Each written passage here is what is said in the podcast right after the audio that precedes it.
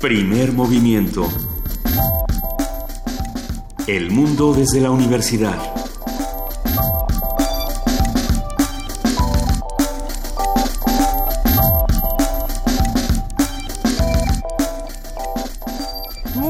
Buenos días, son las 7 de la mañana con 4 minutos. Hoy es jueves, ya es jueves 27 de julio y estamos aquí en primer movimiento, los tres reunidos. Querido Miguel Ángel Quemain, buenos días, ¿cómo Hola, estás? Buenos días, Lisa. Buenos días, Juana Inés. ¿Cómo Buenos estás, días, jefa de información? ¿Cómo va todo? Todo, va- todo, pues todo bien, pues ya. La idea de esta ciudad. No, es que, pues es que me quedé pensando ayer, fue muy interesante la conversación con Juan Salgado por, eh, por todas buena. las cosas que, que salieron con respecto a lo que está sucediendo en la ciudad, con respecto a la- lo que nos toca como como sociedad, ¿no? Y estos cárteles a los que no se les llama cárteles porque todos estamos viendo hacia el 2018 y entonces se oye mal.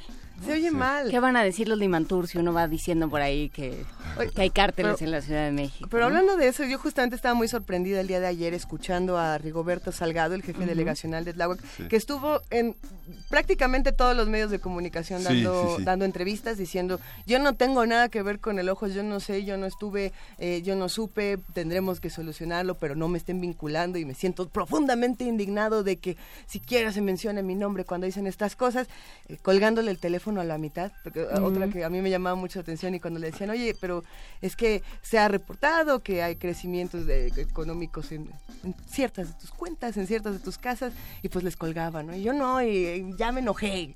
Y dice uno, bueno, eh, estas son las respuestas que tienen nuestras autoridades, ¿no? Y, y así lo tendríamos que estudiar. Las Lo que pasa es autoridades que fue, un paseo mediático el de Rogelio Salgado. Fue una. Rigoberto Salgado. Rigoberto Salgado, sí, Fue sí, una- sí. un paseo mediático. Una, una Muy desafortunado Lo que pasa es que es muy interesante porque el Socavón, Duarte, este, Tláhuac, todo el mundo había advertido. no Vivimos en el país de la advertencia. Nadie me hizo caso, yo siempre lo dije. Y es, y es, un, es un marco generalizado. ¿no? Pues es que vivimos en el país de la simulación, como nos Sí. han dicho los que se dedican a derechos humanos, los que se dedican a seguridad, o sea, todas las personas que están trabajando desde la academia, desde las organizaciones no gubernamentales, desde las diferentes eh, fundaciones y operativos que hay para, para vigilar y controlar y, y- y ver cómo está qué está pasando en México, los grandes problemas de México, dicen todo lo que se hace es simulación. Entonces vivimos por un lado en la simulación y por el otro lado en es que yo sí les dije, pero nadie me hace caso. ¿No? Y entonces, bueno, a ver, ¿no? ¿Qué, qué se hace con eso? ¿Pero qué se hace? En, algún momento yo creo que aquí me agarraron de bajada por decir que, que las estructuras en nuestro país parecían alberca ponchada, alberquita inflable ponchada. Pero no Ajá. lo decía en el mal sentido. Me quedo pensando, en el asunto de Duarte, en el asunto de Tláhuac, en el asunto del socavón, ocurre lo mismo. La solución es, eh, vamos a parcharlo con este pedacito de diurex que ya corté muy bonito, chiquitito, y se lo voy a poner al, al, al agujero, ¿no? Y Eh, vamos a la próxima elección, porque ese y vamos es el viendo, punto. ajá, y entonces lo, lo de Duarte está como está, pero y que además hay unas apelaciones interesantes que tendremos que discutir. El jefe delegacional, precisamente Rigoberto Salgado, dice, pues, pues ahora sí que a mí qué, y yo, y yo no fui y háganle como puedan. Y, el asunto del socavón será otro que que le toca, yo creo, directamente al Sistema Nacional Anticorrupción resolver de alguna manera, si es que va a operar de la manera en la que todos seguimos esperando y cruzando los dedos que opere. Estamos todos muy emocionados esta mañana, sin duda. Pues muchachos, esto es de Chamba ya se rió de mí, Adam Beldarrain. Lo que me da mucha emoción es que haya regresado Adam Beldarrain, que ya llevaba un varios días eh, en contacto con nosotros, Es que no tenía teléfono, ya tiene. pero ya tiene teléfono, nos ya nos contó. contó. Ese todo bien de Juan Inés o no tan desolador. no, bueno, pues digo, es que yo bien, pues, pero, pero para ser del país, ¿no? Una Como vez más. diría Lorenzo Meyer, para ser, pa' ser del país. Para ser del país, pues bien, pero cámara. En fin, bueno, ¿qué vamos a hacer el día de hoy, muchachos? Cuando, Tratar de cuando Juana Inés de- dijo cámara y quiere conquistar el mundo. Además de tratar de conquistar el mundo, ¿qué vamos a hacer el día de hoy? Hoy vamos a conversar con Claudia Ramírez, directora, directora de Gastromotiva México, un proyecto muy interesante que pone en cuestión varias, eh, varios sentidos de la, de la gastronomía mexicana, del cómo comer y de las posibilidades transformadoras de la, de la, de la, de la comida, de la enseñanza de, la, de los aspectos culinarios y de lo que podemos hacer con lo que tenemos en México tan diverso, tan rico. ¿Y cómo podemos ayudar a los migrantes? Ese es otro tema interesante de Gastromotiva, lo vamos a platicar. En Historia de México, esta sección que tenemos ahora de manera semanal, vamos a platicar con el doctor Alfredo Ávila. Él es investigador del Instituto de Investigaciones Históricas de la UNAM y nos va a hablar sobre nuevas formas de entender la independencia. Él eh, siempre nos está contando las otras historias y son las más interesantes, sin duda. Y vamos a tener también la presencia de Eduardo Garzón, quien es analista de Capital Media en Nayarit. Continuamos con esta haciendo comunidad y tendiendo redes para saber qué es lo que pasa en el interior del país, en Nayarit, y el proceso del superfiscal. Beitia continúa también en nuestros micrófonos. Tenía muchas ganas de escuchar a, Eduardo Garzón. Siempre, nos, nos, va a contar algo que, que se antoja mucho. Hay que decirlo, ¿qué pasó en Coahuila? Bueno, eso no tiene, ya sé que no viene el caso porque hablamos de Nayarit, pero ahorita como que hice la conexión y dije, ¡Ah! ese va a ser otro tema que vamos a tener. El PRI no gana dos de tres elecciones, sino una de tres, ¿no? Las dos de tres que, que estaba prometiendo su, eh, su presidente nacional no está sucediendo.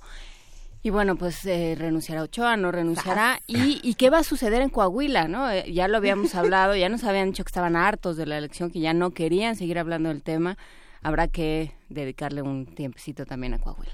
En la nota internacional, tensiones entre Israel y Palestina, un comentario del doctor Gilberto Conde, profesor investigador del Centro de Estudios de Asia y África del Colegio de México. Sí. Y eh, mundos posibles. No te la brinques, Miguel Ángel, tú sabes qué te, qué te Me toca. Me toca poesía necesaria. Eso, mero. Me toca poesía necesaria. Estamos emocionados. Ayer estuvimos hablando de, surfistas y de Tom Gunn.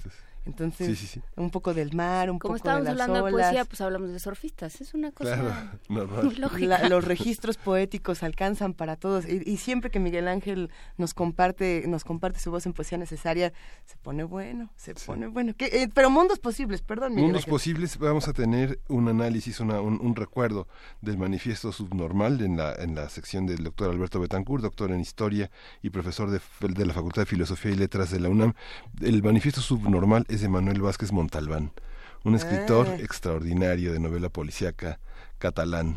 ¿Tú conoces este manifiesto subnormal? Sí, por supuesto. ¿Y te gusta? Sí. ¿Y lo este, Sí, conozco casi toda la obra de Manuel Vázquez Montalbán por culpa de Paco Ignacio Taibo II, que fue uno de los introductores. Él publicó en los 80 Asesinato en el Comité Central, que fue una novela que tuvo una gran difusión en México, que fue una novela de transición en la dictadura entre el franquismo y, y el, y el mundo democrático español. Pues, eh, podremos subir algunas quizá portadas de los libros de estos autores para ir eh, enriqueciendo la charla antes de que llegue Alberto Betancourt, a ver si, lo, si lo podemos ir haciendo, pero por lo pronto los invitamos a que se queden con nosotros de 7 a 10 de la mañana en el 860 de AM, en el 96.1 de FM y como siempre en www.radiounam.unam.mx, porque ya se encuentra en la línea Ricardo Peláez Goecochea, él es ilustrador e historietista y, y yo aquí en, la curaduría leí algo muy diferente a lo que a lo que vamos a escuchar. Es Mother Africa. Cuéntanos un poco, Ricardo Peláez. Buenos días. Hola, buen día. Eh, me quedé pensando en que a propósito de manifiestos, yo soy más entusiasta del manifiesto del movimiento masculinista nordestino, del que no sé si han escuchado hablar. Cuéntanos un poco. Eh, pues es un manifiesto que medio humorístico, muy muy irreverente, eh, pero en su momento muy propositivo y que yo creo que habría que, retomar en algún momento en esta lucha de géneros en el que en la que nos encontramos al parecer cada vez más este, inmersos. Hacían una propuesta verdaderamente fresca y, y, curiosa respecto de la de la de, una forma de limar las diferencias entre entre mujeres y hombres eh, y lo hacían, les, digo, de una manera muy muy interesante. Ahí luego les eh, les mando alguna cosa para que la tomen en cuenta y a ver si, si se retoma, porque me parece una propuesta, una, una idea muy buena. Manifiesto masculinista. Nordestino, eran unos brasileños. Sí, justamente acabamos de encontrar aquí una liga en internet que... Leando, leando y, verán que les va a entusiasmar. Bueno, y volviendo a la música, pues, eh, ¿qué habías leído tú, este, Lisa? No. Eh, Mother Africa. Ajá, sí, sí, sí. Sí, es, es una recopilación. Bueno, las recopilaciones para mí han sido una, una forma eh, esencial de descubrimiento en todo el vasto mundo de la música africana, porque pues las disqueras eh, de distribución internacional, los artistas africanos que trascienden el pequeño mundo de sus países o de las regiones es muy muy muy corto. O sea no son muchos los autores de música africana los grupos que realmente se conocen a nivel mundial. Eh, entonces las recopilaciones resultan una forma muy muy eficaz de, de descubrir nuevos nuevos grupos porque es distinto lanzar una recopilación en donde se hace como una perdigona y en donde algo va a gustar y se puede vender mejor una recopilación a un autor específico, ¿no? Que va a tener un, un, disco en el que las piezas muy probablemente se van a parecer mucho entre sí y del cual si no hay un mayor contexto respecto a el origen de su música y la gente no los conoce, pues difícilmente se arriesgan a comprar eh, algo desconocido. Sí. Yo me he encontrado con muy, muy pocas malas experiencias, o sea, creo que podría contar con los dedos de una mano los discos que, que, que he considerado que son realmente malos. De ahí en fuera, pues la música africana eh, tiene como eh, muy muy buena calidad lo que se edita. Ahí es muy importante lo que hacen las editoras independientes de Estados Unidos y Europa y es el caso precisamente de esta recopilación del, de la cual elegí uno de los dos discos de la, eh, que está conformada. Se llama Madre África, Mother África y la hace uno de los especialistas en música del mundo portugueses más eh, más buenos que se llama Mario Díaz y hace un enfoque muy curioso en esta recopilación para elegir la música que, que incluye. Y es un disco lo titula Adam y otro disco lo titula Eva, pensando en que son en África, de África venimos todos como, como especie, y hace además un recorrido geográfico de tal manera que el disco de Adán eh, va de sur a norte y el disco de Eva regresa de norte a sur, ¿no? Entonces realmente es una una eh, recopilación muy cuidada en términos de contenido. Eh, y de este disco de Eva, que es con el que vamos a, adentrarnos el día de hoy, eh, vamos a escuchar a música de cuatro países. Vamos a empezar con Madagascar, además del, desde el lado eh, este hasta el extremo oeste, porque vamos a escuchar también hasta Cabo Verde. Ambas son islas de, África. Y de, eh, de Madagascar vamos a empezar con un grupo que se llama Tarika, eh, que tiene una, una sólida trayectoria en, en, su país y en algún momento la cantante, la líder del grupo, se fue a Indonesia a buscar los orígenes de sus etnias y del, de ese viaje, aparte de encontrar un montón de similitudes, surge un disco al que invita incluso a grabar eh, a músicos de Indonesia.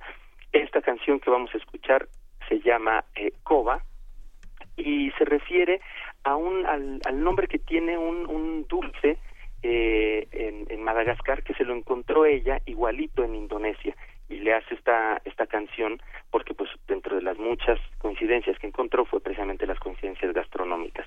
Entonces bueno vamos a empezar con este con este grupo de Madagascar eh, y luego vamos eh, a lo largo de la mañana a escuchar música también de Zimbabue de eh, de Cabo Verde como les decía y vamos a terminar con algo de Senegal todos grupos o eh, cantantes femeninas. A ver qué les parece el día de hoy y los invito como siempre a que ustedes mismos exploren.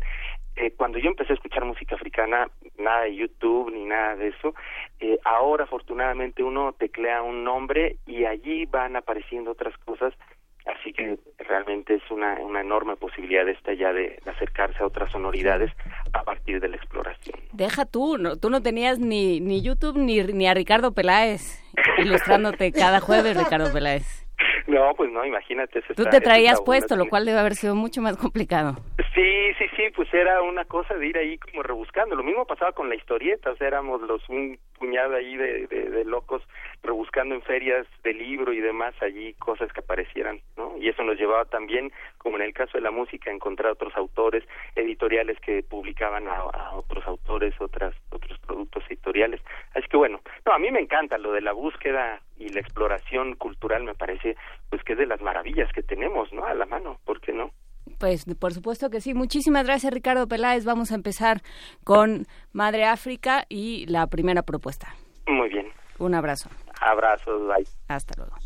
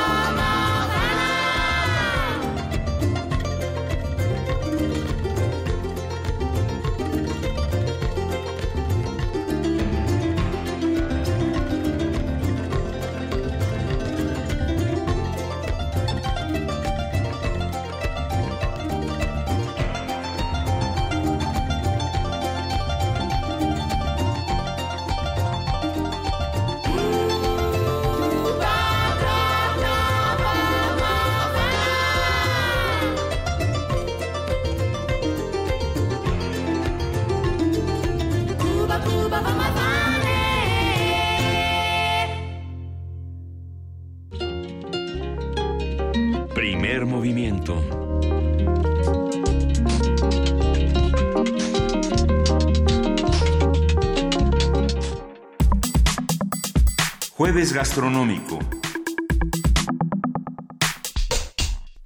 Gastromotiva es una asociación civil cuyo objetivo es transformar la vida de las personas en situación de vulnerabilidad social a través de la comida y la gastronomía. Una de las maneras de hacerlo es por medio del curso de capacitación profesional en cocina, el cual apoya a miles de jóvenes apasionados de la cocina con ingresos menores a 10 mil pesos por familia de cuatro personas. Para Gastromotiva, la educación es uno de los ingredientes clave para el desarrollo social, por lo cual invierten en la formación de jóvenes talentosos que necesitan una oportunidad para crecer. Esta asociación porta la bandera de la gastronomía social, en la que la comida es un agente de transformación y cambio en la vida de las personas de manera directa o por medio, esto es importante, de políticas públicas. Sí, vamos a conversar eh, sobre la organización, qué hacen, cómo inciden en el oficio gastronómico, en el cambio social, con Mónica Ducoin, quien es coordinadora de comunicación en Gastromotiva México.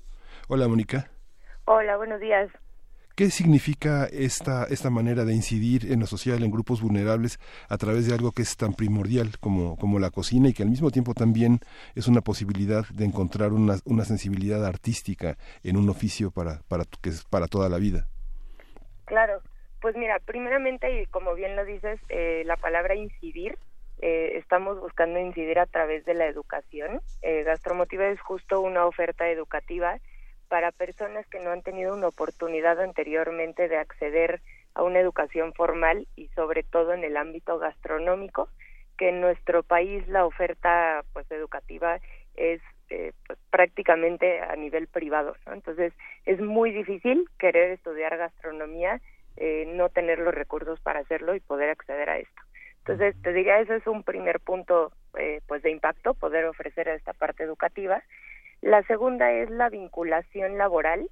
Para nosotros es bien importante que no se quede en las aulas, ¿no?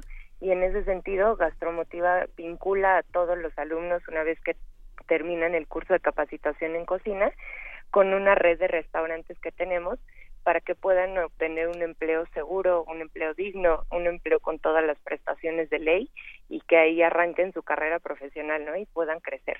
Entonces, diría, pues para arrancar, son estas dos grandes cosas, eh, la parte de capacitación y la parte de empleo en cómo queremos incidir eh, pues en México y bueno que ya está pasando desde hace mucho tiempo en Brasil también y en otros países. Como todas las cocinas del mundo, la globalización impone ciertos, eh, ciertos desafíos a, a, poder, a poder seguir vinculado a las raíces y al mismo tiempo formar parte de, este, de esta red de comidas rápidas que inevitablemente todos caemos en ellas. Pero descubren algo que no, que no sabemos, que sabemos que es nuestro propio pasado gastronómico y que contamos con una de las cocinas más grandes del planeta, ¿no? Claro, Sí, mira, y en este sentido destacar que justamente en la apropiación de pues de la fundación, ¿no? En México y pasa en otros países, queremos rescatar eh, la parte local. Entonces, un ejemplo es nuestros alumnos tienen, bueno, dos clases, una de gastronomía social, en donde ven la relevancia de conservar, eh, pues justo estos productos locales endémicos, ¿no? De rescatar esta parte gastronómica tan importante y por supuesto se hizo una adaptación para que vean un módulo de cocina mexicana. Esto lo decimos con muchísimo orgullo. El chef Ricardo Muñoz Zurita nos hizo el favor eh, de diseñar este módulo de cocina y pues quién mejor que el experto en cocina mexicana para poder enseñarnos y transmitirnos esto.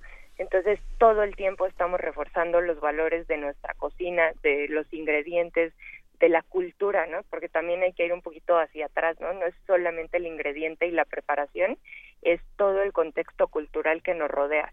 Entonces, que los alumnos puedan entender eso y llevarlo después, pues, a su vida y a sus trabajos. Mónica, eh, te saluda Juana Inés, ¿cómo estás? Hola, Juana Inés, ¿bien tú? Bien, gracias. A ver, eh, ustedes, además del trabajo que hacen, digamos, no, no trabajan solos, trabajan en con vínculos distintos. Eh, ahí tienen un proyecto con, eh, con UNICEF o con la UNESCO. Eh, con, ACNUR, perdón. Ajá. Tienen un, un, vínculo con ACNUR y tienen otros, tienen diferentes vínculos con restaurantes. ¿Cómo funcionan estas, estos dos, eh, sus alianzas, pero estas dos en particular? Claro.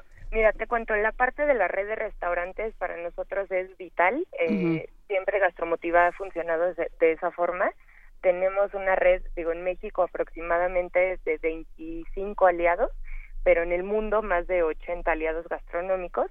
Y los restaurantes son, por un lado, quienes nos apoyan financieramente, pero también quienes nos están aportando constantemente este conocimiento eh, y digo nuevas maneras, nuevos métodos, ¿no? Y quienes están yendo a las clases para empoderar también a los alumnos.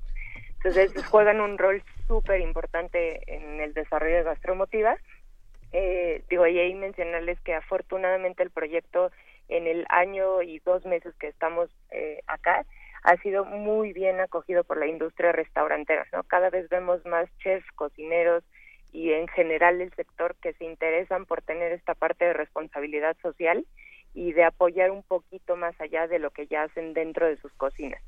Entonces, eso es la parte de la red. Y con otros aliados, eh, pues ha sido de nuestro interés vincularnos cada vez más con fundaciones, con organismos gubernamentales y con organismos justamente como la ACNUR, que es la Agencia eh, de Refugiados de la ONU, para que podamos vincular a, personas que ellos ya atienden al curso.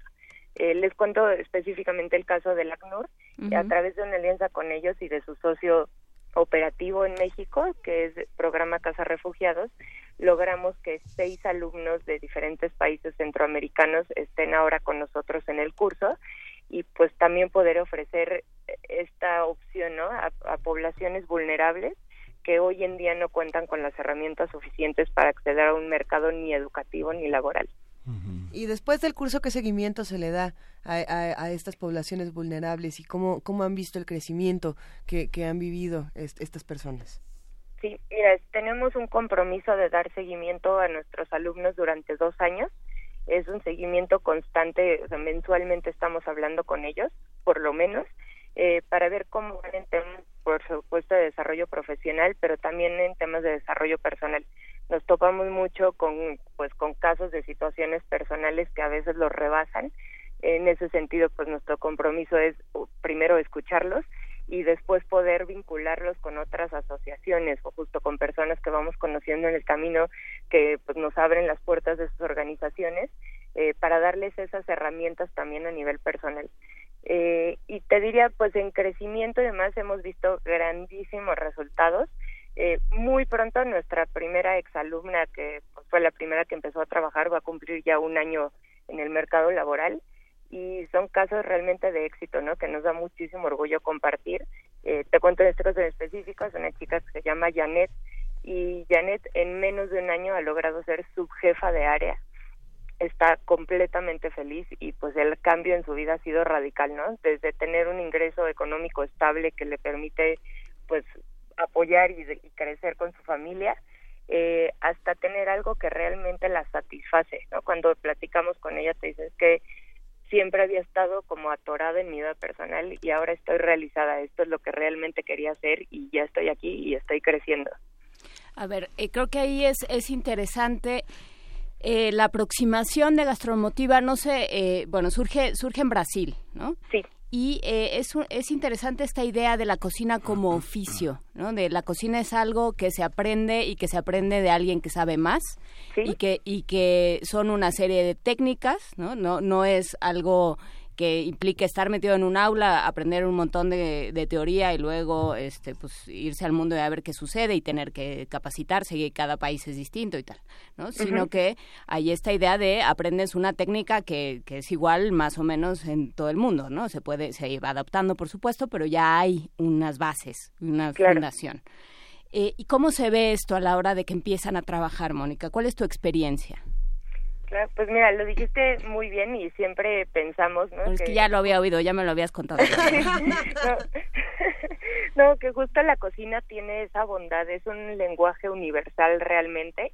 Eh, ahí sí, o sea, no importa el contexto socioeconómico, cultural, eh, educativo que tengas, la cocina te permite eso, ¿no? Esa riqueza de adoptar a cualquier persona, sin importar, ¿no? Te digo, de dónde venga, eh, y eso te permite pues muchas posibilidades de crecer, ¿no? Y justamente para nosotros es muy importante rescatar ese oficio, o sea, queremos formar cocineros.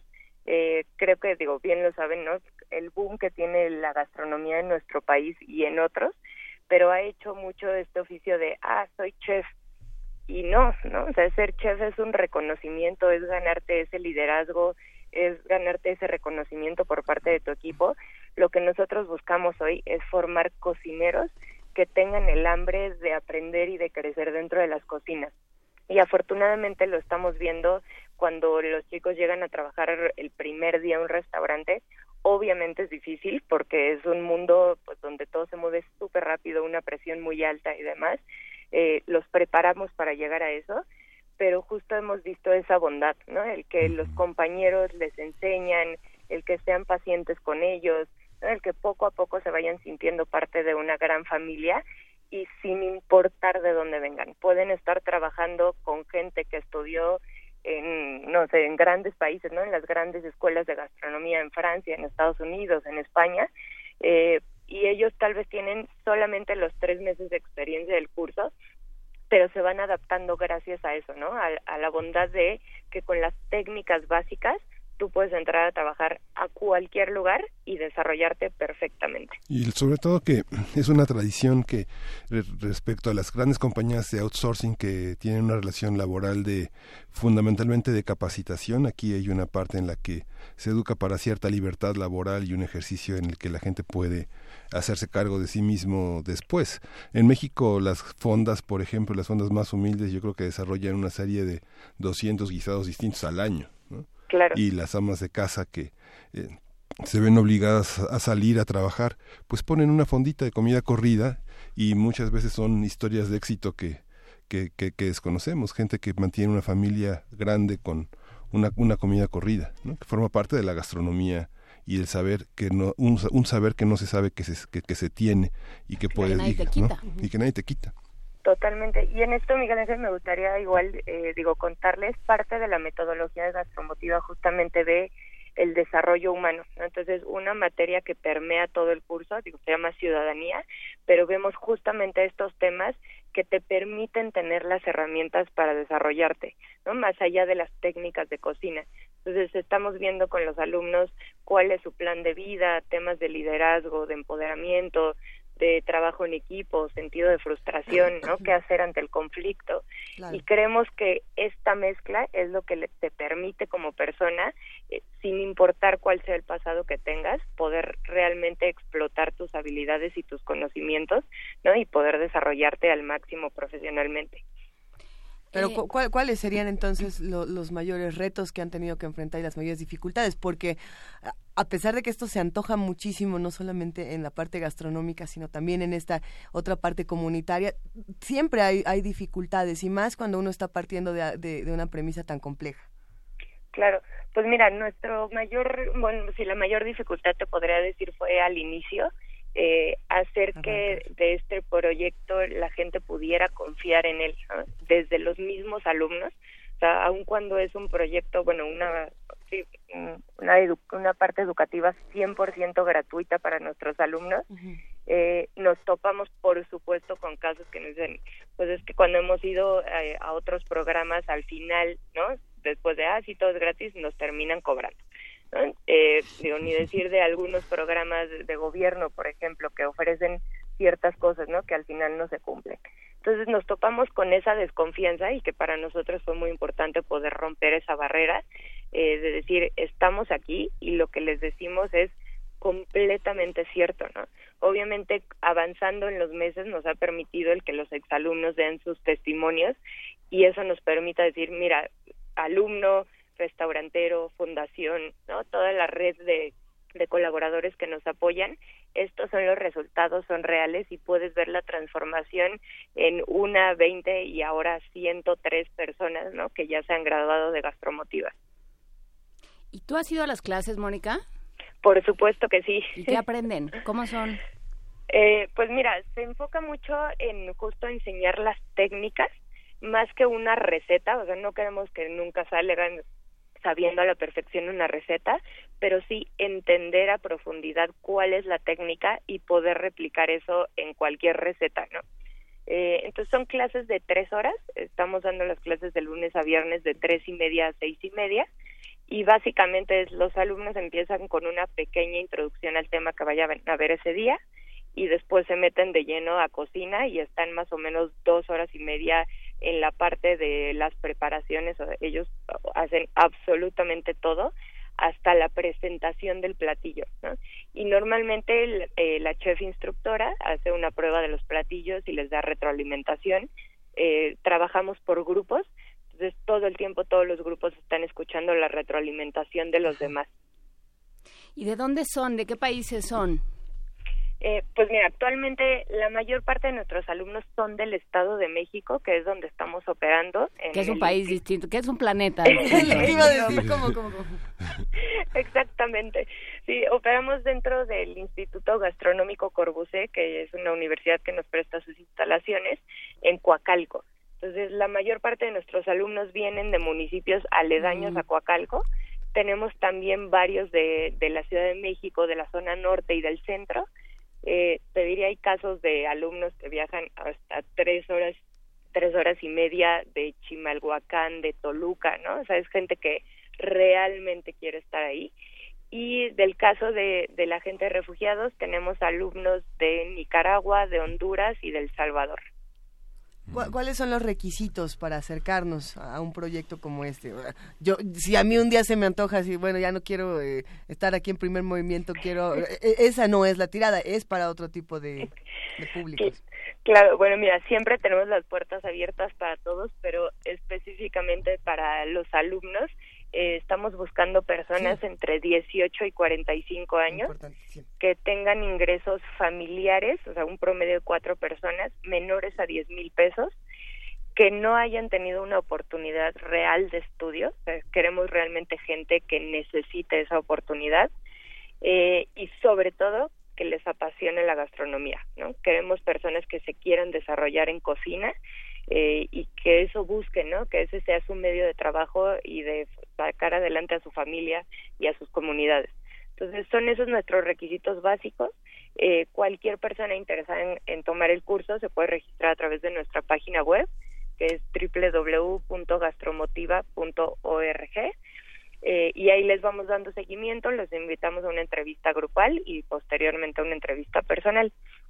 Y para personas como tú, que digo, esperemos que no dejes el programa. No, jamás, eh, además no lo dije con esa intención, me, refiero a, a, personas que tienen muchas pasiones y que dicen, a ver, yo también me quiero dedicar a la cocina, pero no es, o sea, es, este proyecto no es para encontrar otras pasiones, sino para realmente generar apoyos comunitarios. ajá, es para adquirir un oficio. Exactamente, pero de cualquier forma, y te lo digo o sea, de verdad, con todo el corazón, siempre estamos abiertos a personas que les interese el proyecto, a invitarlos a acercarse, a que vengan con nosotros por lo menos a una clase, ¿no? A ver lo que hacemos ya en campo.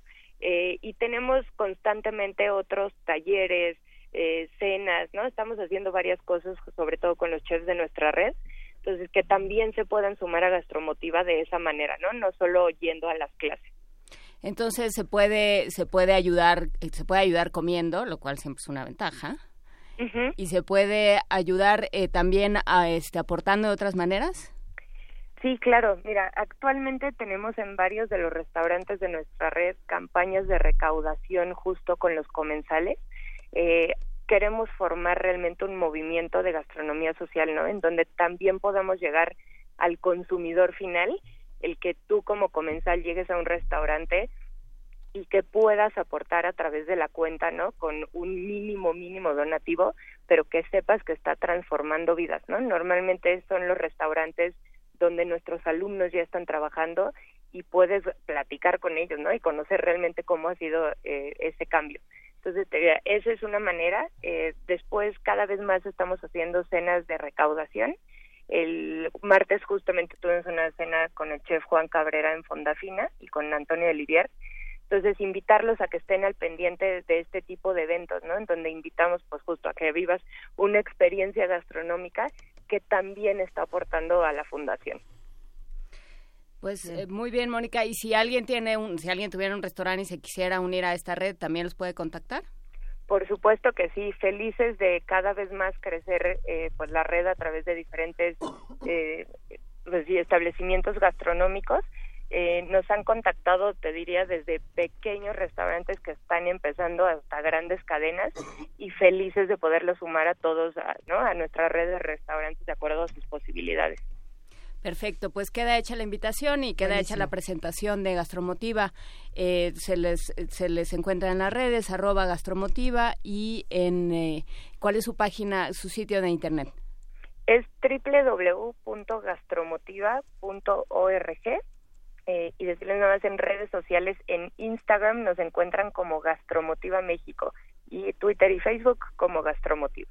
Perfecto, pues muchísimas gracias Mónica Ducón, directora de comunicación de Gastromotiva México. Eh, sigamos esta, esta iniciativa y pues usemos la comida como una forma de ayudar. La cocina social, me gustó la idea. Bueno, muchísimas gracias Mónica Ducón. Muchas gracias a ustedes.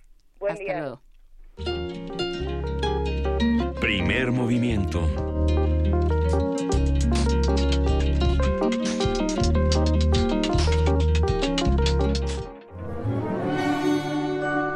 Historia de México.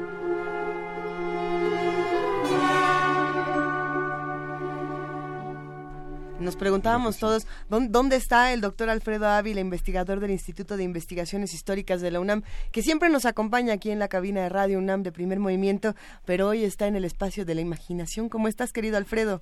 Hola, Luisa, buenos días. ¿Dónde estás? Cuéntanos, ¿de qué vamos a hablar esta mañana? Pues hoy eh, eh, quiero hacer un comercialote, Venga, adelante. Este, pues resulta que la Casa de las Humanidades de la UNAM eh, está organizando, bueno, ustedes saben que organiza montones de actividades, eh, tiene ciclos de lectura en voz alta, tiene eh, conferencias, tiene diplomados, de hecho hemos participado en, en algunos de, de, los diplomados de la Casa de las Humanidades, y en esta ocasión vamos a ofrecer con ellos allí en, en Presidente Carranza, muy cerca de Tres Cruces en Coyoacán, el curso Las Independencias Mexicanas, la disolución de la monarquía española en América del Norte, ese es el, nombre, durante el mes de septiembre y un par de martes de, octubre.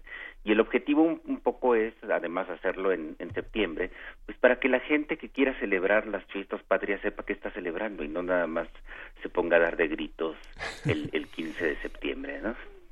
Muy bien.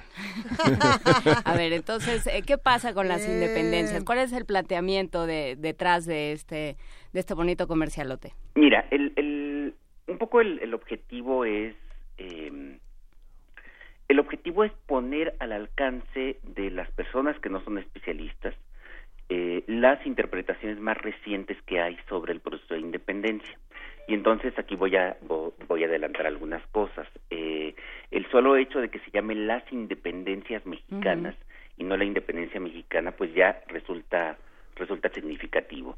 Eh, eh, lo que lo a la conclusión a la que hemos llegado después de, de años de investigación de grupos de, de historiadores en México, pero también en otras partes del mundo, es que no podemos seguir sosteniendo que hay un único proceso de independencia de México, por la simple razón de que no existía eso que se llama México, sino que lo que tenemos es lo que aparece en el subtítulo de, del, curso, la disolución, la fragmentación de la monarquía española en territorios de América del Norte. Eh, a partir de 1808, a partir de, de, de, la crisis que hay en la monarquía española en Europa por la ocupación napoleónica y por muchas otras razones, no, no solamente es, la ocupación napoleónica, pero sí es lo que, eh, lo que detona, eh, la, la monarquía española entra en un proceso de fragmentación en todos niveles. Eh, y cuando digo en todos niveles, quiero decir que el resultado natural de esta fragmentación no fueron los países que nacieron después, sino fueron distintos actores que algunos de ellos, algunos de estos actores, consiguieron eh, a la larga unirse. En el caso de, los territorios de América del Norte, que, que hoy llamamos México, eh, pues en realidad lo que eh, aquellos eh, territorios que consiguieron su independencia fueron los territorios de las provincias, es decir, al final quien consiguió su independencia fue Yucatán, quien consiguió su independencia fue eh, eh Guadalajara, que después se llamaría Jalisco, eh, Oaxaca, Veracruz, cada uno de estos territorios fue consiguiendo su independencia y esto explica también de algún modo por qué después fue necesario establecer una federación para para unirlos. Y a veces se nos olvida, pero también algunos de esos territorios que ganaron su independencia en América del Norte, pues uno de ellos se llamó Chiapas, que eh, se convirtió en un estado independiente y que eventualmente se unió a la Federación Mexicana, en vez de unirse a esa otra federación que también se formó tras la caída de la monarquía española, que es la, la Confederación Centroamericana, que eh, duró eh, poco más de 10 años eh, existiendo. Y así como, como todos estos territorios ganaron su independencia, pues también otros actores ganaron su independencia, algunos eh, eh, para bien de ellos, otros para mal. Por ejemplo, las corporaciones. Había ciertas corporaciones, como los consulados de comercio, que se volvieron independientes y que la caída de la monarquía española les permitió tener comercio ya no de manera obligatoria con España, sino comercio con prácticamente cualquier país con el que pudieran eh, entrar en contacto, fundamentalmente con, con Gran Bretaña, con Estados Unidos, pero también con algunos otros, algunos otros países. Y esto que en un principio podía parecer bueno para ellos, pues al final resultó ser una catástrofe, porque en muy buena medida estos consulados dependían de los privilegios y de la protección que les daba la monarquía española. Cuando, cuando pudieron comerciar con todo el mundo, pues eh, en un principio se enriquecieron, fue, fue muy importante para ellos, pero después la competencia precisamente con comerciantes de estos otros países pues terminó hundiéndolos. Y otras corporaciones que salieron también independientes o que consiguieron también su independencia con este proceso, como la Iglesia. A veces, a veces no, no se nos ocurre, pero, pero la Iglesia fue una gran beneficiaria de la independencia porque dejó de depender del patronato español eh, del control que tenía el rey de España sobre las corporaciones eclesiásticas y que controlaban desde la asignación y el nombramiento de obispos hasta asuntos eh, eh, económicos de la Iglesia. El diezmo, eh, prácticamente una muy buena parte del diezmo se lo quedaba la monarquía española y el resto que, que era para la Iglesia lo repartía el rey. Entonces, eh, con la independencia en 1821, la Iglesia también consiguió ser una, una corporación independiente, lo cual en un principio también la fortaleció, aunque sabemos que a la larga pues también generaría problemas eh, a la hora de, de, la, de la formación y de la consolidación del Estado Nacional Mexicano. ¿Está dirigido a todo el público el curso o, se requiere alguna algún conocimiento previo amplio de algún terreno de la historia? Mira, está dirigido precisamente a gente que no sabe de historia pero que, que, le interesa que le interesa saber que tiene curiosidad y sabemos que las personas que tienen curiosidad por, por la historia pues habitualmente hacen por ahí algunas lecturas. Eh, en principio es, un curso diseñado para el público en general la Casa de las Humanidades, eh, con los diplomados que hemos hecho antes, habitualmente lo que pide es que las personas que se inscriban tengan un nivel superior al de bachillerato. Eso suena muy a la legislación de la universidad, ya saben, este, eh, para que para que puedan para que puedan consultar, para que puedan participar. Hay una serie de lecturas. Las lecturas se les proporcionará eh, en, el, una vez que se que se inscriban que son lecturas que se tienen que hacer a lo largo de las seis semanas de las seis sesiones que, durará. Eh, Alfredo, en tu, en tu experiencia con estos cursos y con el trabajo de conversaciones distintas y aproximaciones distintas a la historia, ¿cuáles son los mitos sobre la independencia o sobre bueno, sobre lo que nosotros y nos, lo que nos enseñaron en la escuela, que era la independencia de México, ¿cuáles son las ideas aprendidas más, más difíciles de erradicar o más generalizadas? Pues mira, yo, yo te podría decir que, que, que hay muchas, este, pero, pero la más importante es precisamente la creencia eh, que, que, se, que se engloba en el nombre que le damos a este proceso, Independencia de México.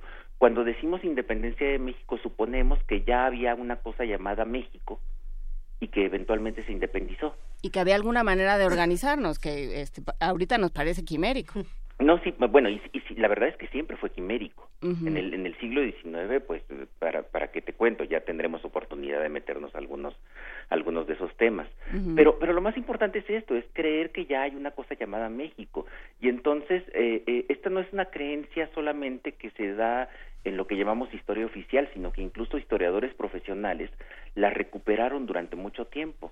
Por ejemplo, en los años 70, historiadores tan importantes como David Brading eh, hicieron estudios muy importantes acerca de los orígenes del nacionalismo mexicano. Y la conclusión a la que ellos llegaron es que ya había un patriotismo en la Nueva España que explicaría por qué después vino la independencia.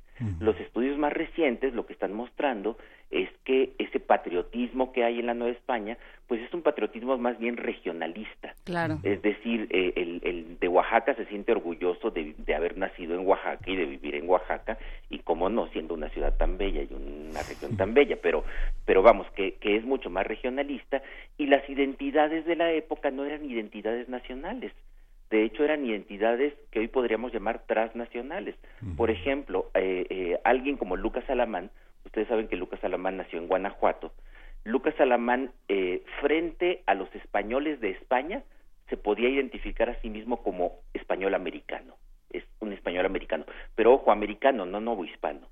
Segundo, frente a los indígenas, él se identificaba a sí mismo como español.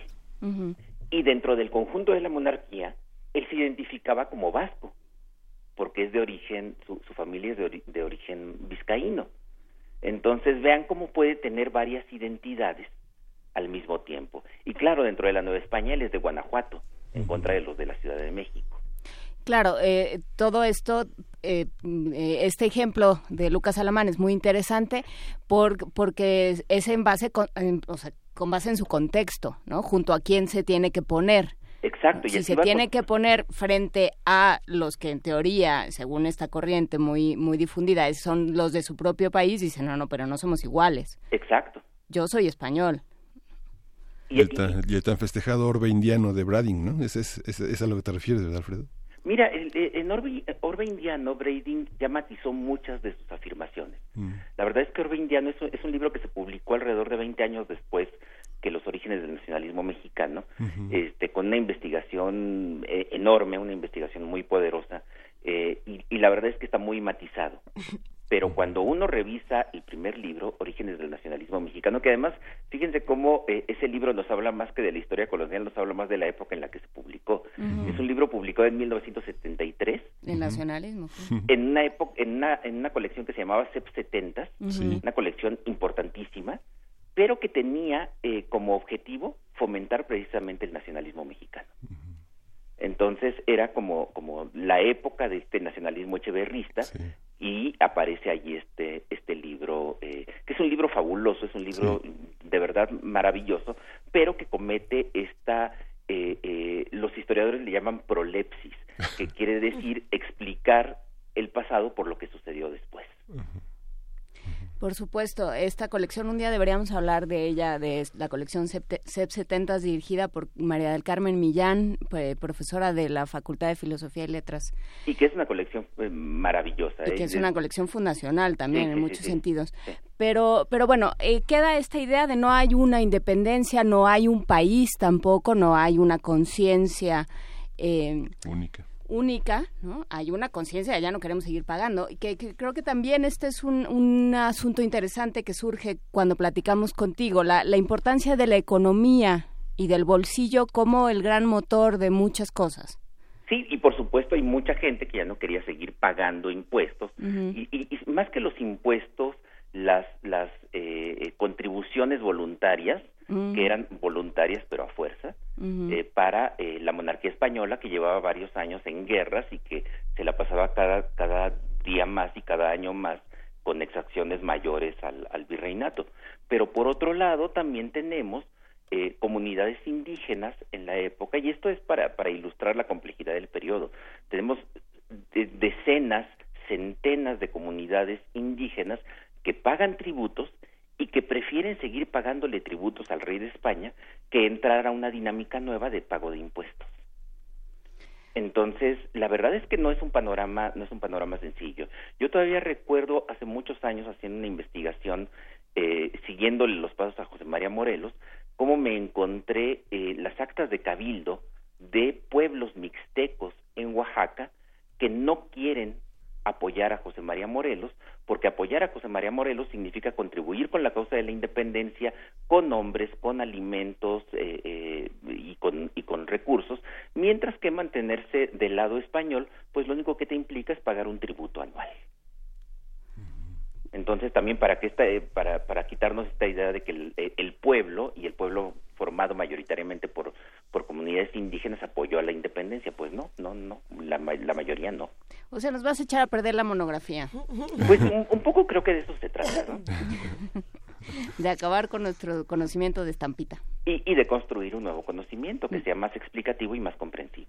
Para seguir construyendo este conocimiento, Alfredo Ávila, podemos repetir dónde, cómo, cuándo, a qué horas nos vamos a estar viendo en los próximos días. Pues mira, este, esto se va a impartir los martes de 5 de la tarde a 8 de la noche en la Casa de las Humanidades que está en Presidente Carranza 162, allí muy cerca de, Tres Cruces. Son seis sesiones, entonces empezamos el martes 5 de septiembre, terminamos el martes 10 de octubre. Les recomiendo que eh, entren a la página web de Casa de las Humanidades, es casum con h, Casa Humanidades, casum.unam.mx. Eh, allí están todos los todos los datos, el costo general es un es un es un curso y por lo tanto tiene un un, un, costo, pero no, no es muy elevado, son 1500 1500 pesos y están allí los teléfonos para las inscripciones. El 5554 8462 con extensiones 102 y 110. Pues queda hecha la invitación. Muchísimas gracias a Alfredo Ávila, que te, que te mejores. Muchas gracias. Que te incorpores en algún momento, que vuelvas a caminar erguido. Y nos escuchamos la próxima semana. Nos vemos y nos vemos por aquí en una sorpresa. Perfecto, muchas gracias. Chao. Abrazos, cuídate. Primer movimiento. Hacemos comunidad.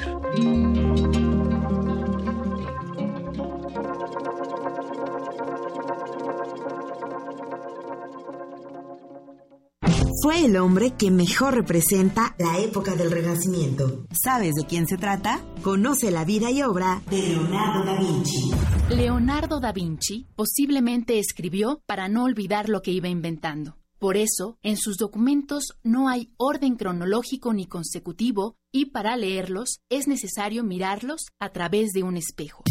Escucha Cultura para llevar en www.descargacultura.unam.mx. Let there be sound. Am I hearing voices within the voice? La voz.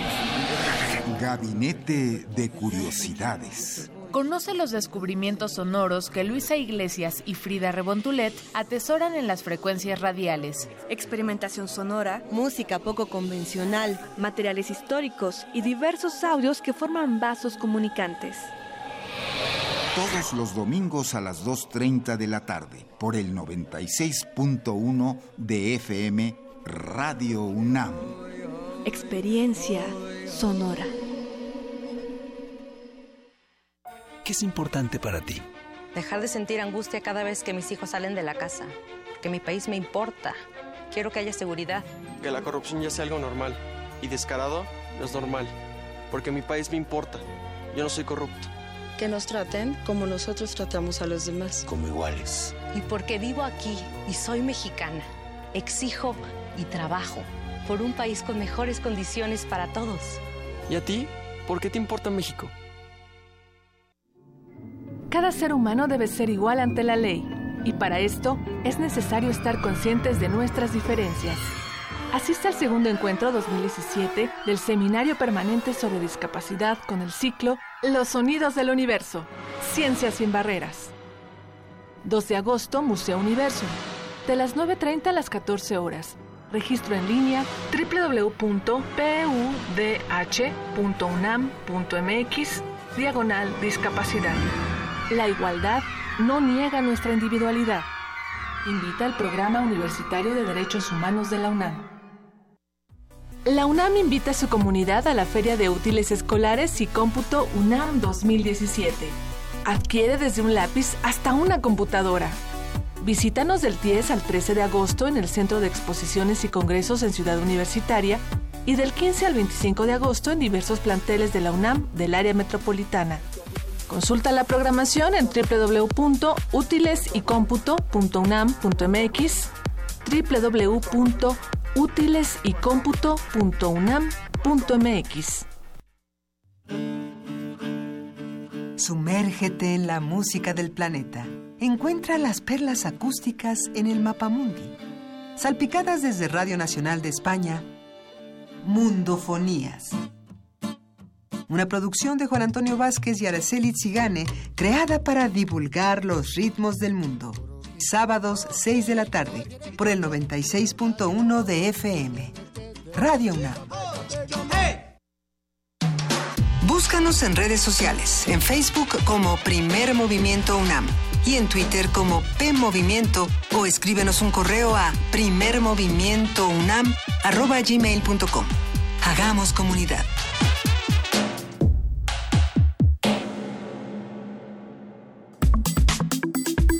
Nota Nacional. En marzo pasado, el exfiscal de Nayarit, Edgar Beitia, fue detenido cuando pretendía viajar a Estados Unidos, acusado de crimen organizado. Beitia se aprovechó de su posición para introducir droga a territorio estadounidense y se le ha acusado de presuntos nexos con el cártel de Jalisco Nueva Generación.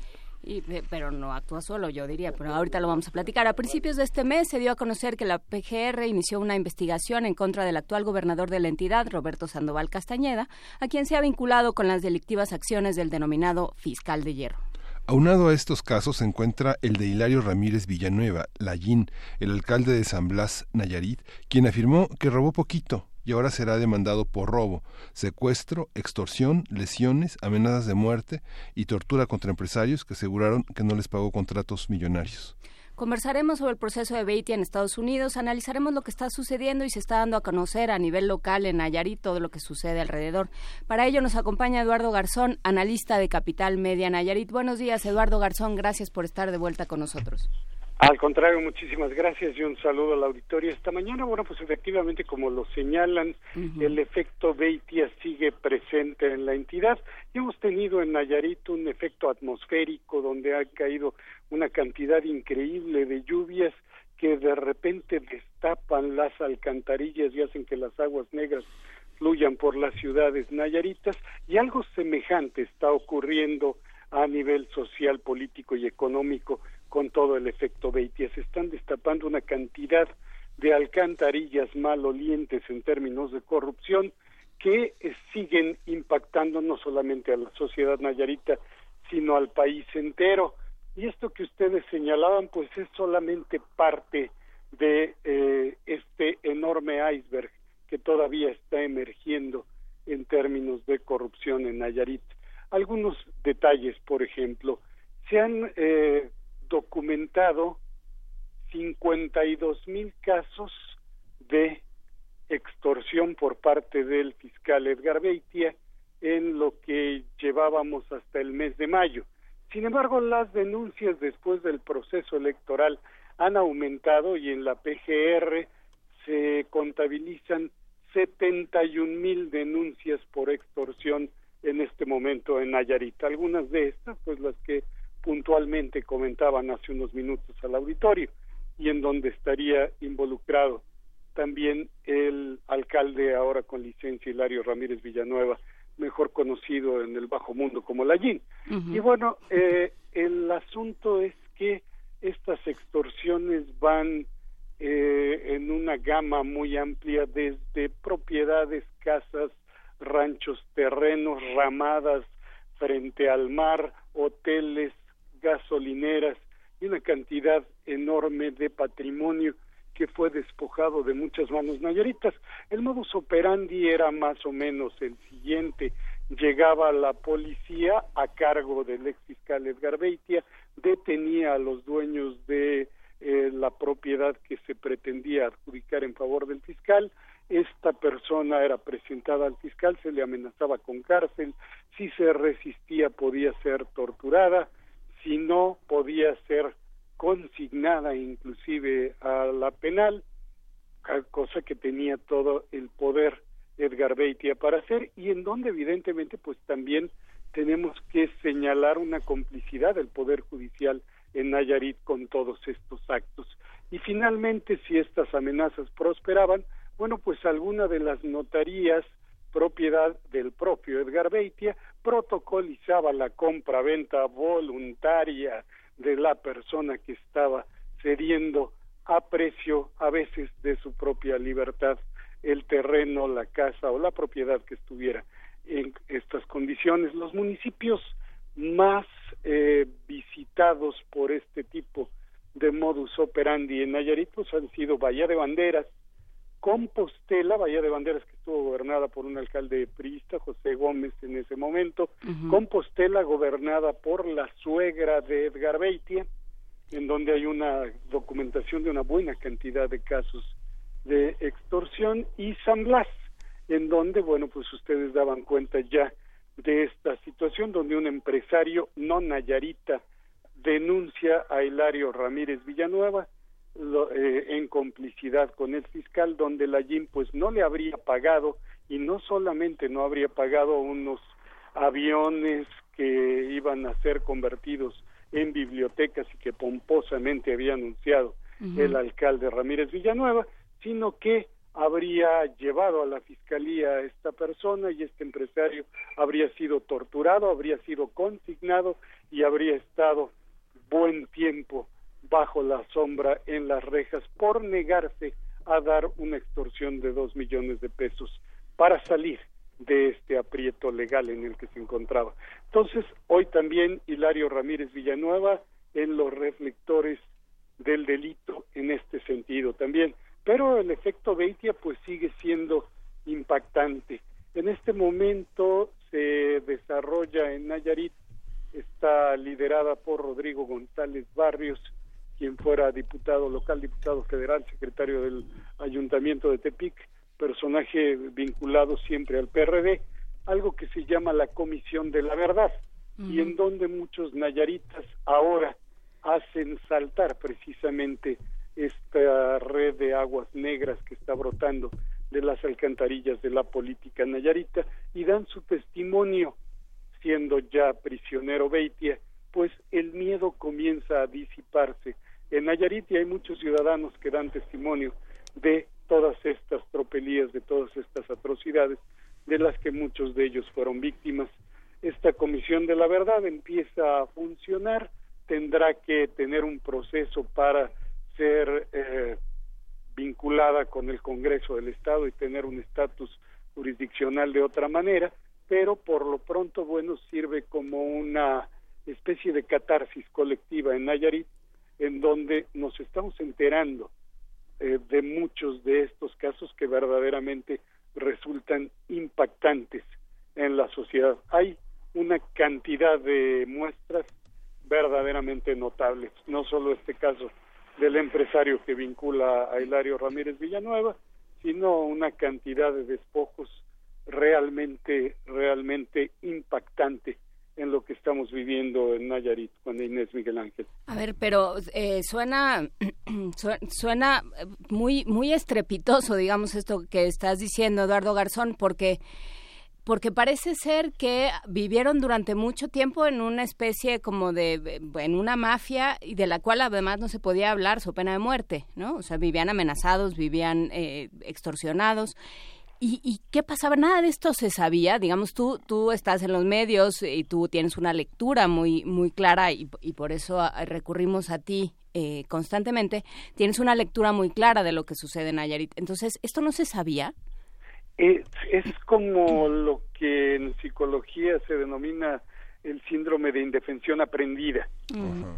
Ya la ciudadanía lo sabía, circulaba en corrillos muy pequeños, en voz muy baja, en los pasillos, en las mesas de las eh, familias nayaritas, pero siempre en voz baja y con muchísimo cuidado. ¿sí? Y la gente pues estaba en una situación donde eh, estaba en este estado de indefensión, donde simple y llanamente no podía decir absolutamente nada, no podía tener ningún acceso a ninguna válvula de escape, ni siquiera en redes sociales, y el tema... Ay, el tema se nos... Sorbo, ah. un rumor casi imperceptible, pero que ahí estaba en el estado de Nayarit a la detención de Beitia, pues todo esto empieza a aflorar y a supurar de una manera muy, muy impactante. Sí, rogar, rogar por no ser el siguiente, ¿no? ¿Perdón? Rogar por no ser el siguiente. Sí, desde luego. Una soledad atroz de la sociedad. Y aquí había casos terribles, por ejemplo, en donde todos los vecinos en una comunidad se daban cuenta de que al señor habían llegado la policía, le había despojado de su rancho y alguien se acercaba y decía, no, no, no, no, no, yo vendí por mi propia voluntad, yo vendí por gusto. Muchísima gente que tuvo que salir del Estado y está en este momento en Estados Unidos porque su integridad física también estaba en riesgo. Entonces, eh, hemos vivido todo este asunto en Nayarit como una suerte de pesadilla en la que ahora comienza a despertarse y de la que ciertamente había un control político social prácticamente podríamos equipararlo con un asunto dictatorial como estos regímenes totalitarios que tenían absolutamente todo bajo control y que difícilmente podían escaparse los ciudadanos de algo así. A ver, y, ahí lo que es interesante, lo que nos, nos brotó eh, desde el principio en medios fue, ¿y dónde estaba el gobernador? ¿no? Eh, eh, sobre todo lo, que llamó la atención muy cuando se empezó a, a, disipar esta, este silencio, esta niebla de las que hablas, Eduardo Garzón, fue qué pasa con el gobernador, qué pasa con la cantidad de poder y de potestad que tenía este hombre, por qué no le rendía cuentas a nadie, ni, ni para arriba ni para abajo, digamos, por qué no tenía subalternos, por qué no tenía alguien a quien responderle eh, y nadie que le pidiera cuentas. Entonces, eh, ¿cuál es el lugar del gobernador? Que también se está investigando, obviamente, pero ¿qué se sabe ahorita? Mira, eh, en Nayarit vivimos una especie de esquizofrenia sumamente curiosa, porque lo que declara permanentemente el gobernador del estado, que ha sido obviamente abordado por los medios de comunicación en este tema, eh, son una serie de frases que desde su campaña aplicaba, eh, frases de conductibilidad popular, y una de estas dice que palo limpio ni jabón se ocupa. Entonces, eh, Roberto Sandoval ha insistido en que él está abierto a ser investigado por la PGR, en que él ha ganado sus propiedades, todo lo que en medios nacionales pues se ha manejado en términos del patrimonio del gobernador del estado, bueno, pues él asume que esto ha sido parte de su legítimo trabajo durante 18 años de actuación en el servicio público y él dice que está totalmente tranquilo, él está en paz, de hecho las informaciones oficiales son sumamente curiosas en este sentido. Hace unos días apareció un boletín oficial que decía que Nayarit sigue siendo una de las entidades más seguras en el país.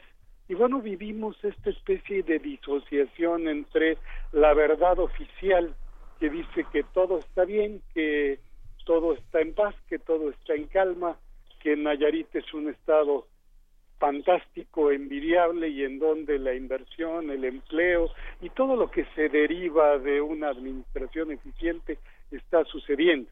Y por otra parte, pues tenemos todos estos testimonios de la sociedad que sigue diciendo lo que estábamos viviendo bajo el régimen de Edgar Beatty. Y lo digo así, el régimen de Edgar Beatty, porque como bien señalas, pues no había freno ni tope para el poder de este personaje que gobernaba de manera alterna a Roberto Sandoval.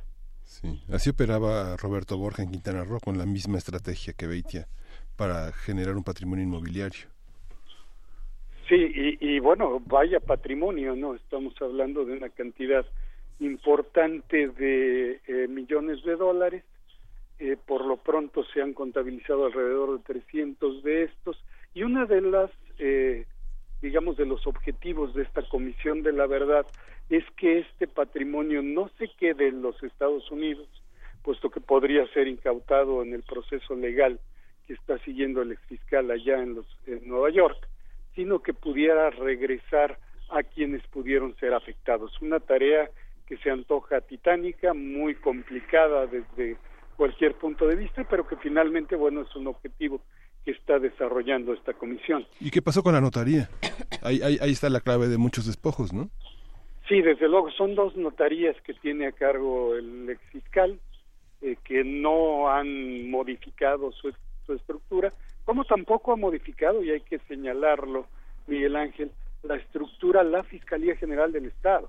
Sigue siendo operada por el mismo personal que tenía Edgar Beatty a su mando y siguen siendo los mismos cuadros los que están a cargo de la seguridad de los nayaritas en este momento. Y a ver, eh, ¿qué pasa con esta comisión? ¿Quiénes conforman esta comisión? Eh, y aparentemente, por lo que, por lo que se adivina en tu, en tu conversación, Eduardo Garzón, eh, hay una hay, hay una esperanza, parece que está trabajando bien esta comisión. ¿Quiénes son y cómo han, cómo han actuado? ¿Cómo ha sido este desempeño en las últimas semanas? Ha sido básicamente a través de sociedad civil, la, la, el liderazgo más eh, visible es el de este personaje, Rodrigo González Barrios, uh -huh. yo. pero hay muchas otras personas, una ex senadora priista, Flavia Ureña, que está participando también, y, y en general eh, sociedad civil que se está dando cita a esto. Ha funcionado en este momento estrictamente como un proceso catártico, uh -huh. donde la sociedad abre estas cloacas, donde brotan las aguas negras y donde empiezan a fluir por todo el territorio de Nayarit. Pero eh, la idea de esta comisión sería que el Congreso Estatal, que ahora cambia totalmente de color y que va a estar eh, totalmente dominado por personajes del PAN, del PRD y del PT, que fuera la alianza eh, triunfadora en las elecciones, bueno, tome cartas en el asunto, legalice esta comisión, la haga parte del Congreso del Estado y desde el Congreso se pueda realmente legislar o tomar acciones legales en materia de eh, combate a la corrupción en contra. En primera instancia, esta comisión está enfocando sus baterías a Roberto Sandoval y después, evidentemente, a Edgar Beitia y a personajes como Hilario Ramírez Villanueva. Acabo de hacer una pequeña cuenta un poco un poco loca. Eh, hay, hay una denuncia por cada 17 habitantes en Nayarit. De las 72 mil denuncias, eh, digamos. Tenemos un millón trescientos cincuenta mil habitantes en el estado. Es increíble, ¿no? No, es, es espeluznante. Este sí, es verdaderamente impactante. O sea, de cada por cada 17 dijiste. Por, por cada 17 personas hay una que denuncia. O sea, sí realmente... Es un impacto enorme. Eh, o sea, pero, pero ¿dónde estaban? O sea, ¿dónde estaba todo? ¿Y, y de qué y de qué régimen, digo, ya me, van a regañar por ingenuo y demás, pero ¿de qué régimen democrático estábamos hablando? O sea, ¿cómo, cómo el, el gobernador se atreve a defenderse? ¿no? Sí, estaban absolutamente, o sea, era un feudo. Sí. Sí, sin duda alguna. Y aquí hay, hay un asunto muy, muy claro en este sentido que pasó factura eh, al interior del PRI y al exterior del PRI en las elecciones recientes en Nayarit, porque el grupo de Roberto Sandoval Castañeda pues se adueñó también del PRI, de los programas asistenciales, eh, un control estricto de medios de comunicación, un control estricto de todo lo que sucedía en la sociedad y hay que recordar también, Juan Inés Miguel Ángel, que en Nayarit es prácticamente un capitalismo de Estado. En Nayarit vivimos en una economía en donde el principal patrón es el gobierno y en particular el gobierno del Estado. Desde luego el gobierno municipal y el gobierno federal pues siguen ampliando esta circunstancia en donde casi la mayoría de los ciudadanos nayaritas dependen del presupuesto federal para poder vivir el Estado, producimos menos del 1.5, es decir, eh, uno, menos 1.5 del Producto Interno Bruto, eh, es lo que la aportación al PIB nacional de Nayarit, ni siquiera aportamos al PIB, es negativo, pues, la aportación del Estado, y evidentemente en esta situación también desde las estructuras laborales hay un control muy importante de la sociedad, ni qué decir de las estructuras corporativas que sí acusaron tremendos desgastes en este proceso electoral, pero que, pues bueno, ahí siguen todavía los sindicatos de maestros, de burócratas, eh, trabajando para el mejor postor político y teniendo un control corporativo aún muy precario, pero aún existe en Nayarit. Entonces vivíamos en una sociedad sumamente controlada evidentemente, pues de democracia hablamos muy poco en este sentido. Bueno, pues vamos a, seguirlo platicando. Es muy interesante en términos, de, o sea, de, en términos locales, por supuesto, pero también desde el centro y desde este, nuestras propias cloacas, porque ustedes no son los únicos a los que se les desbordan las coladeras, pero aquí parece que tampoco pasa nada. Eh, vamos a seguirlo platicando. Eduardo Garzón, analista de Capital Media Nayarit, a ver cómo avanza este esfuerzo ciudadano y, este, bueno, pues a ver qué podemos copiar y desde dónde podemos aprender de Nayarit. Muchas gracias por esta conversación. Al contrario, muchísimas gracias y saludos al auditorio. Un abrazo. Primer movimiento.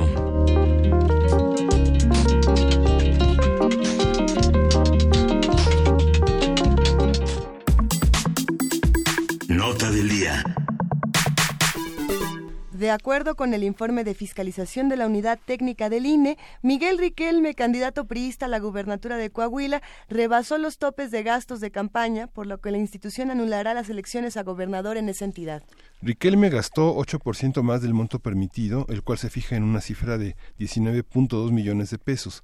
La ley electoral señala que para anular una votación se requiere que el rebase de gastos sea superior al 5% y que se gane o se pierda la elección por menos de 5%. En este caso, el candidato priista tuvo una ventaja de 2.45 puntos. Agradecemos muchísimo a Jessica Rosales, periodista y conductora en Capital Coahuila, por eh, concedernos esta llamada telefónica. ¿Cómo estás, Jessica? Buenos días.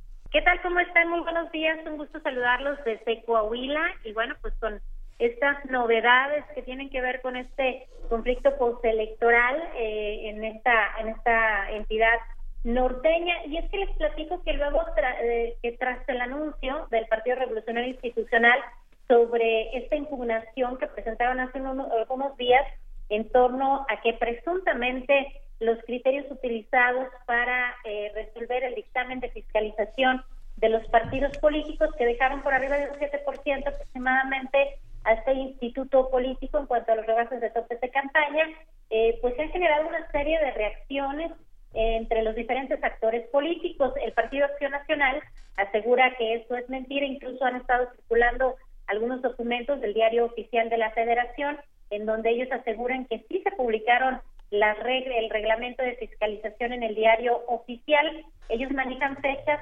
del eh, mes de julio de 2016, en donde señalan que se incluyeron los temas relacionados con el prorrateo y gastos no reportados por inversiones en redes sociales.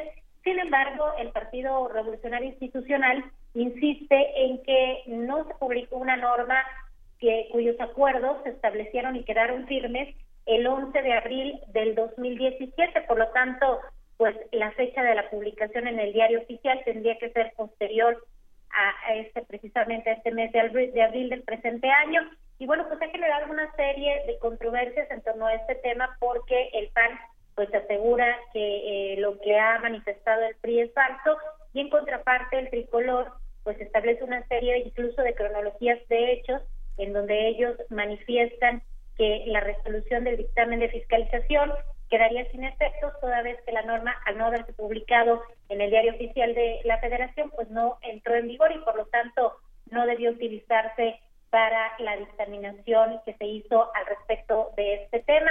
Comentarles que ya platicamos con Valeriano Valdés Cabello, él es magistrado presidente del Tribunal Electoral de Coahuila, eh, instancia que sigue precisamente para este proceso en donde eh, pues estaría determinando eh, sobre el dictamen del INE, porque bueno, ha insistido el presidente del INE, Lorenzo Córdoba Dianello, que ellos no anulan elecciones, que corresponde a otras instancias quienes tendrán que analizar los reportes que ellos les envían. Y bueno, Valeriano Valdés nos informa que el pasado sábado les fue notificado de manera oficial el documento que contiene las determinaciones del INE respecto a la fiscalización y el redacto en los topes de gastos de campaña durante el proceso en Coahuila, mismo que consta de más de 3.500 páginas y actualmente se encuentra en estudio y análisis por parte de los magistrados dijo que las determinaciones pudieran impactar en la resolución de las impugnaciones que se presentaron en su momento ante este tribunal por partidos y particulares.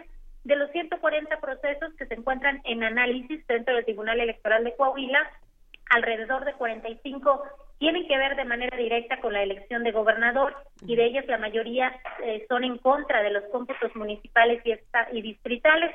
Señaló que por el momento no se han resuelto las impugnaciones que tienen relación con el tema de gastos de campaña, por lo que solo se ha avanzado en el estudio de las otras causales de nulidad.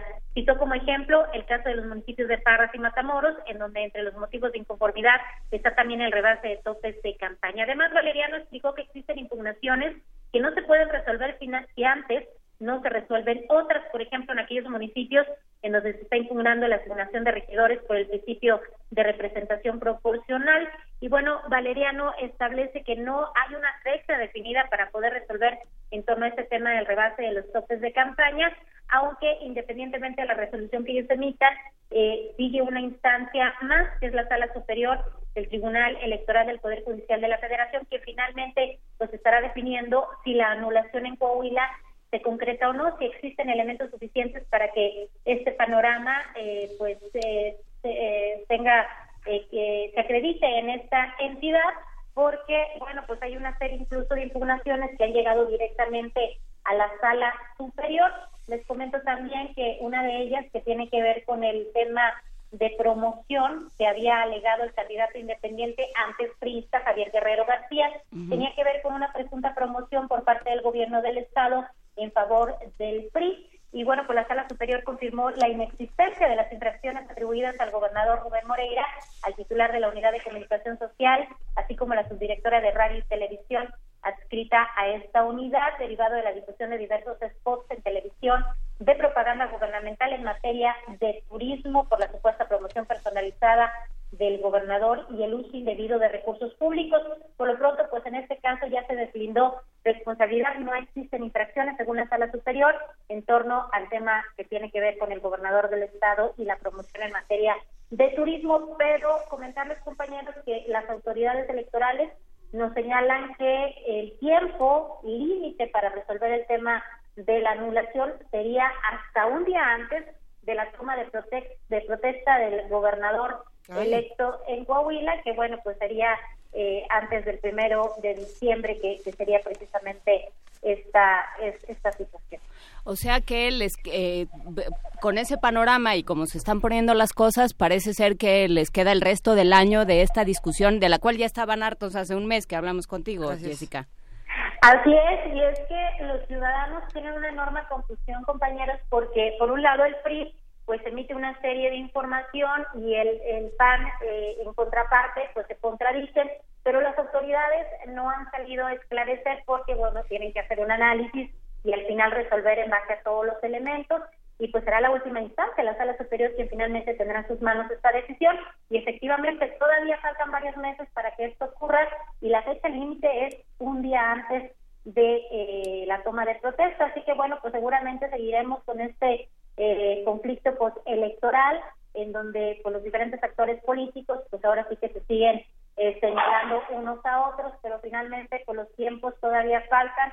Los eh, consejeros de línea de vacaciones y bueno, pues esperemos que esto tenga una pronta solución. Y, y por lo pronto pues Coahuila está en completa incertidumbre y confusión sobre lo que va a ocurrir en esta entidad en donde pues el gobernador electo ya está en su proceso de transición con la administración que está por concluir. Sin embargo, bueno, la última palabra la tendrá el Tribunal Electoral del Poder Judicial de la Federación. ¿Y qué dice Miguel Riquelme a todo esto? ¿Cómo, cómo ha reaccionado?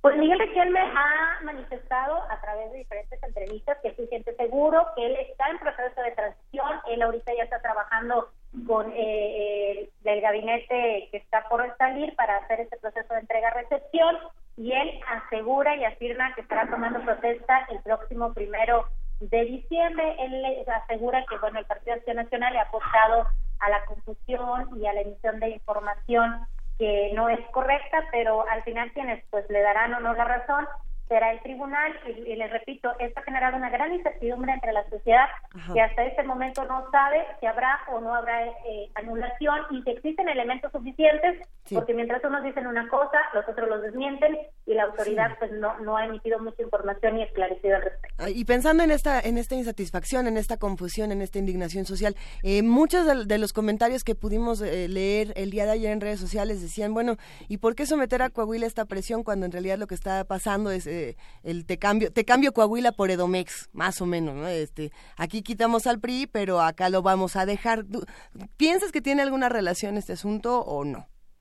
Fíjate que de hecho se han incrementado muchísimo las especulaciones en torno a una posible negociación y que el PRI estaría cediendo el estado de Coahuila a cambio del Estado de México, porque bueno, muchos han criticado el tema de por qué con el Estado de México fueron tan permisivos también en el tema de, de topes de campaña y otras quejas que se habían presentado.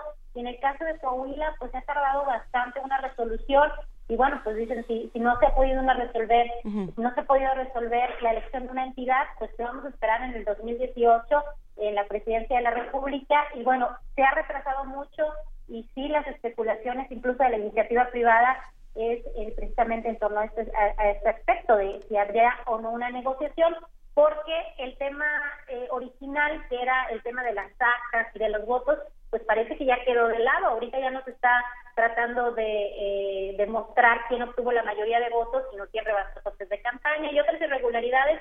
La idea es buscar la anulación y bueno, pues hasta este momento seguimos igual sin tener la certidumbre de qué partido político finalmente pues obtuvo la preferencia de los coahuilenses y quién pues estuvo en la legalidad, ¿no? Que finalmente es algo que corresponde a los tribunales. Que ahí es, es interesante lo que lo que esté sucediendo con el gobierno de Rubén Moreira, este cómo digamos, cómo les afecta al, al, día a día del Estado, al día, de, al día a día de la, del trabajo del, del, gobierno del Estado, cómo les está afectando este, este ir y venir, digamos, qué pasa en la calle y qué pasa en las oficinas de gobierno. Fíjate que algunos comentarios que han surgido es que, eh, bueno, pues quienes tienen esta idea de la anulación consideran que Miguel Ángel Riquelme no es ahorita el gobernador electo por esta situación, este conflicto que existe. Sin embargo, las autoridades nos explican que en razón de que él obtuvo su constancia de mayoría, tiene esa denominación, este título de gobernador electo y por lo tanto, pues es quien está haciendo los procesos de entrega-recepción con Rubén Moreira Valdés. Incluso el gobernador fue criticado eh, hace algunos días porque él señaló que él está entregando a Miguel Riquelme y que él va a entregar a Miguel Riquelme el primero de diciembre, afirmando que pues este sería el panorama, lo cual pues le valió varias críticas en razón de que no está decidido todavía este tema. Pero lo cierto es que el gobierno eh, que está por salir está trabajando ya con este equipo de transición de Miguel Ángel Riquelme para hacer la entrega receptor. Ellos están trabajando, eh, te digo, la, la justificación es porque él tiene la constancia de mayoría, es el gobernador electo de acuerdo al Instituto Electoral del Estado y bueno, pues es- ellos están trabajando en conjunto hasta que las autoridades federales no resuelvan lo contrario. Jessica, ¿se va a llevar alguna sanción eh, el INE, el Tribunal Electoral de Coahuila, eh, por, por lo que está ocurriendo? ¿Alguna autoridad se va a llevar eh, alguna suerte de sanción? Digo, porque aquí todo lo resolvemos con multas, ¿no? Al parecer, pero creo que ni, ni a eso va a llegar este asunto. ¿Qué va a pasar con, con la credibilidad en las instituciones que se suponía tenían que proteger estas elecciones? Fíjate que es un tema eh, muy importante y relevante porque el Instituto Electoral de Coahuila, imagen y credibilidad pues, quedó por los suelos.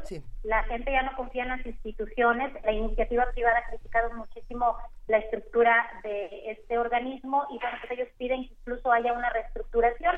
Lo mismo está ocurriendo con el Instituto Nacional Electoral, que parece ser que continuó con el mismo camino que, que quedó, que dejó el, el órgano de Coahuila. Y hace unos días comentaba la consejera presidenta del IEC, que pues se le observa bastante preocupada. Dice, bueno, pues si quieren bueno, nuevas elecciones, tendrán que darnos más presupuesto para comenzar a organizar la elección. En Coahuila se gastaron más de 400 millones de pesos, una de las más caras en este 2017. Y bueno, usted ya dice que si quieren nuevas elecciones, pues que le den más presupuesto porque en todo caso pues se tendrían que poner a organizar, pero pues sí, la gente y sobre todo diferentes sectores ya no confían en las instituciones y pues habrá que ver en qué concluye efectivamente si habrá un cambio.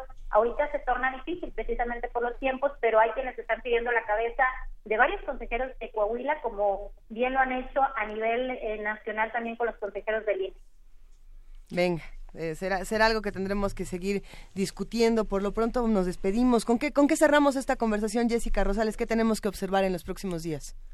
Pues habrá que ver el comportamiento del Tribunal Electoral porque seguramente lo que ellos resuelvan pues será el camino que tendría que tomar también la Sala Superior o ver eh, cuál sería el contexto para ver si, si hay una eh, una resolución diferente por parte de la Sala Superior. Lo cierto es que todavía falta tiempo para que esto se resuelva en torno a la anulación de Coahuila, que muchos pues ya la están anunciando, pero todavía no se concreta. Habrá que esperar los tiempos. Uy, parece ser que perdimos la comunicación con Jessica Rosales, periodista y conductora en Capital Coahuila. Le mandamos un gran abrazo. ¿Nos escuchas por ahí, Jessica? Sí, ¿lo- ¿me escuchas? Ahí Sí. está. Ah, perfecto. Sí, pues les comentaba que había que esperar los tiempos para eh, eh, saber si la anulación se concreta o no, porque pues dependerá de un tribunal federal, la sala superior. Mientras tanto, habrá que ver el comportamiento del tribunal local, a ver qué decide al respecto. Y bueno, pues esperar los tiempos, todavía falta un ratito para finalmente que se resuelva esta elección en Coahuila. Bueno, que, que esta sea una oportunidad para que podamos platicar mucho en estos días, Jessica. Claro que sí, claro que sí, aquí estamos al pendiente y bueno, Gracias. reportándoles las novedades. Muchas gracias. Un abrazo, hasta luego. Un abrazo. Primer movimiento.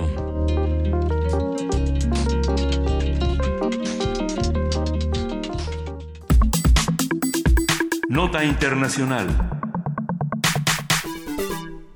El pasado viernes, el presidente palestino Mahmoud Abbas anunció que su nación congelaría los contactos con Israel si no retiraba las nuevas medidas de seguridad en la explanada de las mezquitas, que consistían en vallas de metal y estructuras para cámaras de biovigilancia, además de los detectores de metal que fueron retirados el miércoles pasado. La eliminación de esos artefactos estaba incluida en la lista de exigencias que ayer dieron a la policía israelí las autoridades musulmanas encargadas de administrar la explanada de las mezquitas.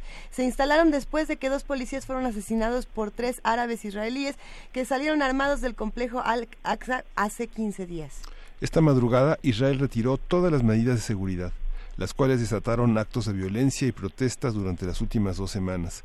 Vamos a conversar sobre el origen y consecuencia de estas tensiones tan recientes entre Israel y Palestina con el doctor Gilberto Conde. Él es profesor investigador del Centro de Estudios de Asia y África del Colegio de México y es especialista en política del Medio Oriente y es un colaborador permanente de Primer Movimiento. Buenos, buenos días, doctor Gilberto Conde. Buenos días, Miguel Ángel. Buenos días, Luisa, Juan Inés. Buen día. La audiencia. esta explanada de las mezquitas es un espacio simbólico sumamente importante en las en, en esta en este marco de tensiones y ahora está en una cuestión de seguridad nacional y es un pretexto para la continuidad de conflictos que bueno son son ya muy muy viejos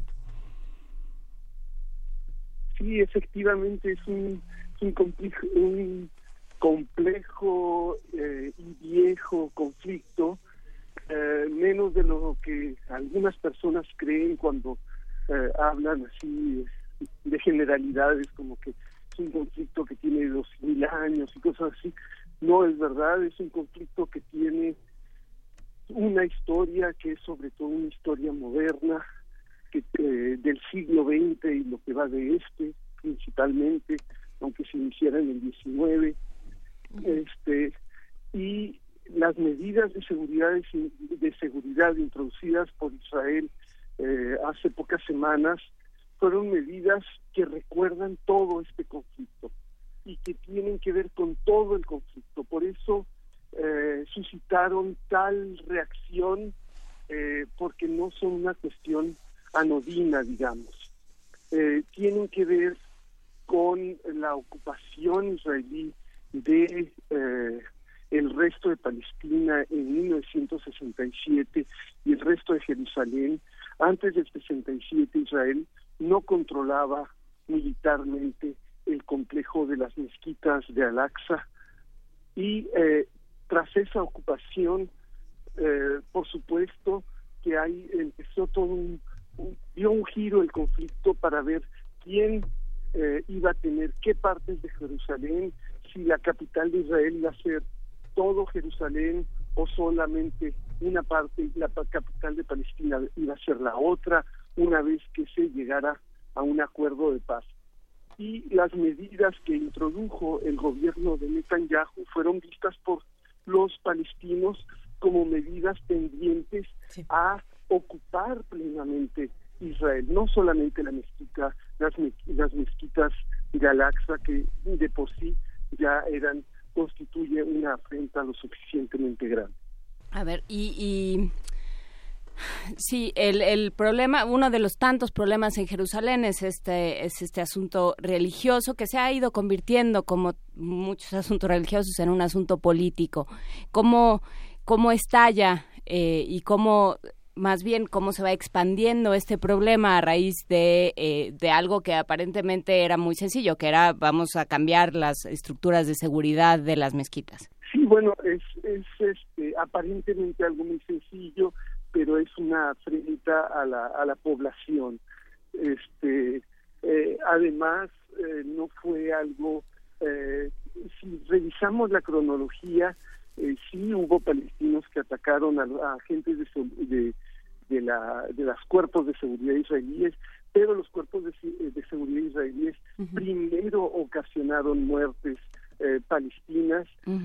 este Entonces, eh, bueno, esta es una historia que se repite recurrentemente en este conflicto, las cronologías luego luego cambian en la apariencia de las notas, lo cual de por sí ya es todo un tema, ¿verdad? Pero pero aquí el problema es que eh, la población realmente se sintió agredida por porque consideraba que se les estaba em, criminalizando a todos los musulmanes se les estaba criminalizando al poner detectores de metales eh, cosas que no han existido ahí desde hace pues décadas Así es. cámaras de seguridad una serie de cosas que los criminaliza a todos como si todos fueran eh, iguales cuando que no es así y por supuesto que eh, la población eh, reaccionó manifestándose y luego se desató eh, la violencia, cosa que era previsible perfectamente.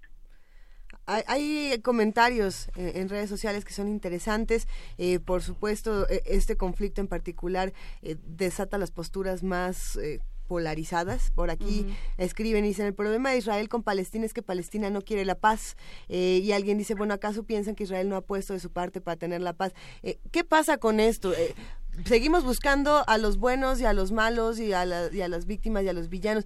¿Cómo, se reconstruye este panorama, sobre todo desde la opinión pública y desde también los medios de comunicación que han formado parte fundamental de un conflicto como este? ¿Y en qué medida se puede hablar de paz? O sea, ¿cómo se vería una paz entre Israel y Palestina?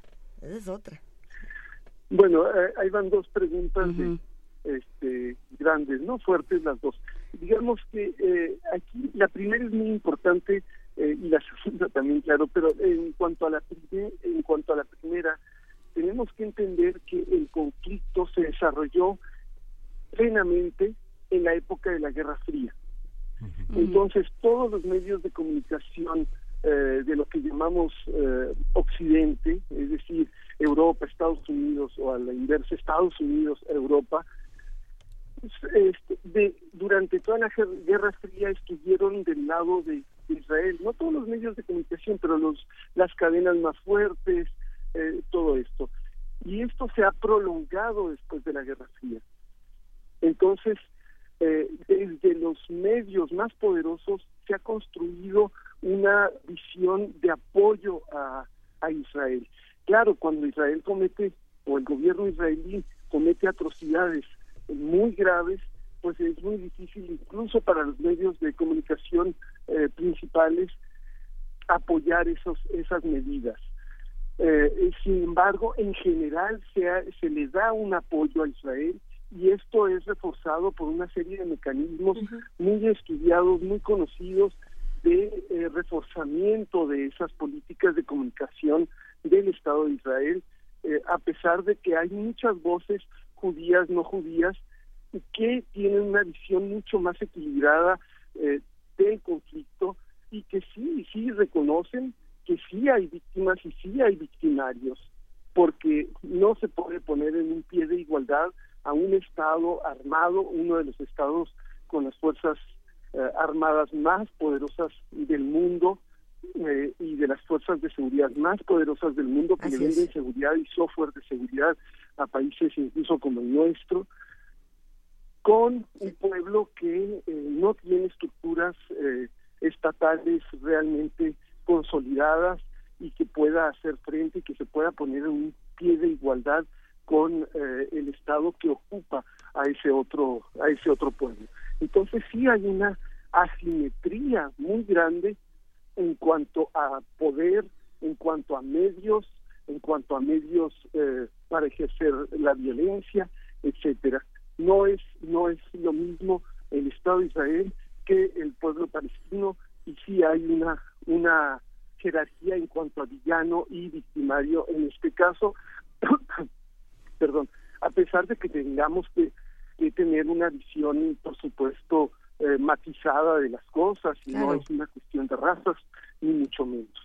Sí, hay que recordar que bueno, la explanada de las mezquitas está en la vieja Jerusalén, es un lugar muy muy muy bello como un centro histórico enorme y que el endurecimiento de las medidas de seguridad en los centros en los que Estados Unidos tiene una gran injerencia posibilita este este enorme pretexto para proteger al turismo internacional de estas barbaridades que hacen los musulmanes. esa es la lectura que justifica esta esta intromisión, ¿no? Sí, claro, esa es una lectura que es eh, reforzada por la, la visión eh, que ha promovido ahora el señor Trump de eh, poner tanto a los mexicanos como a los musulmanes como los grandes enemigos de la civilización, de la humanidad y de todo lo que es bueno para Estados Unidos y por lo tanto para el mundo. Entonces, este, en esa visión es, en es parte de esa visión la que se está reflejando en, este tipo de, de, acciones.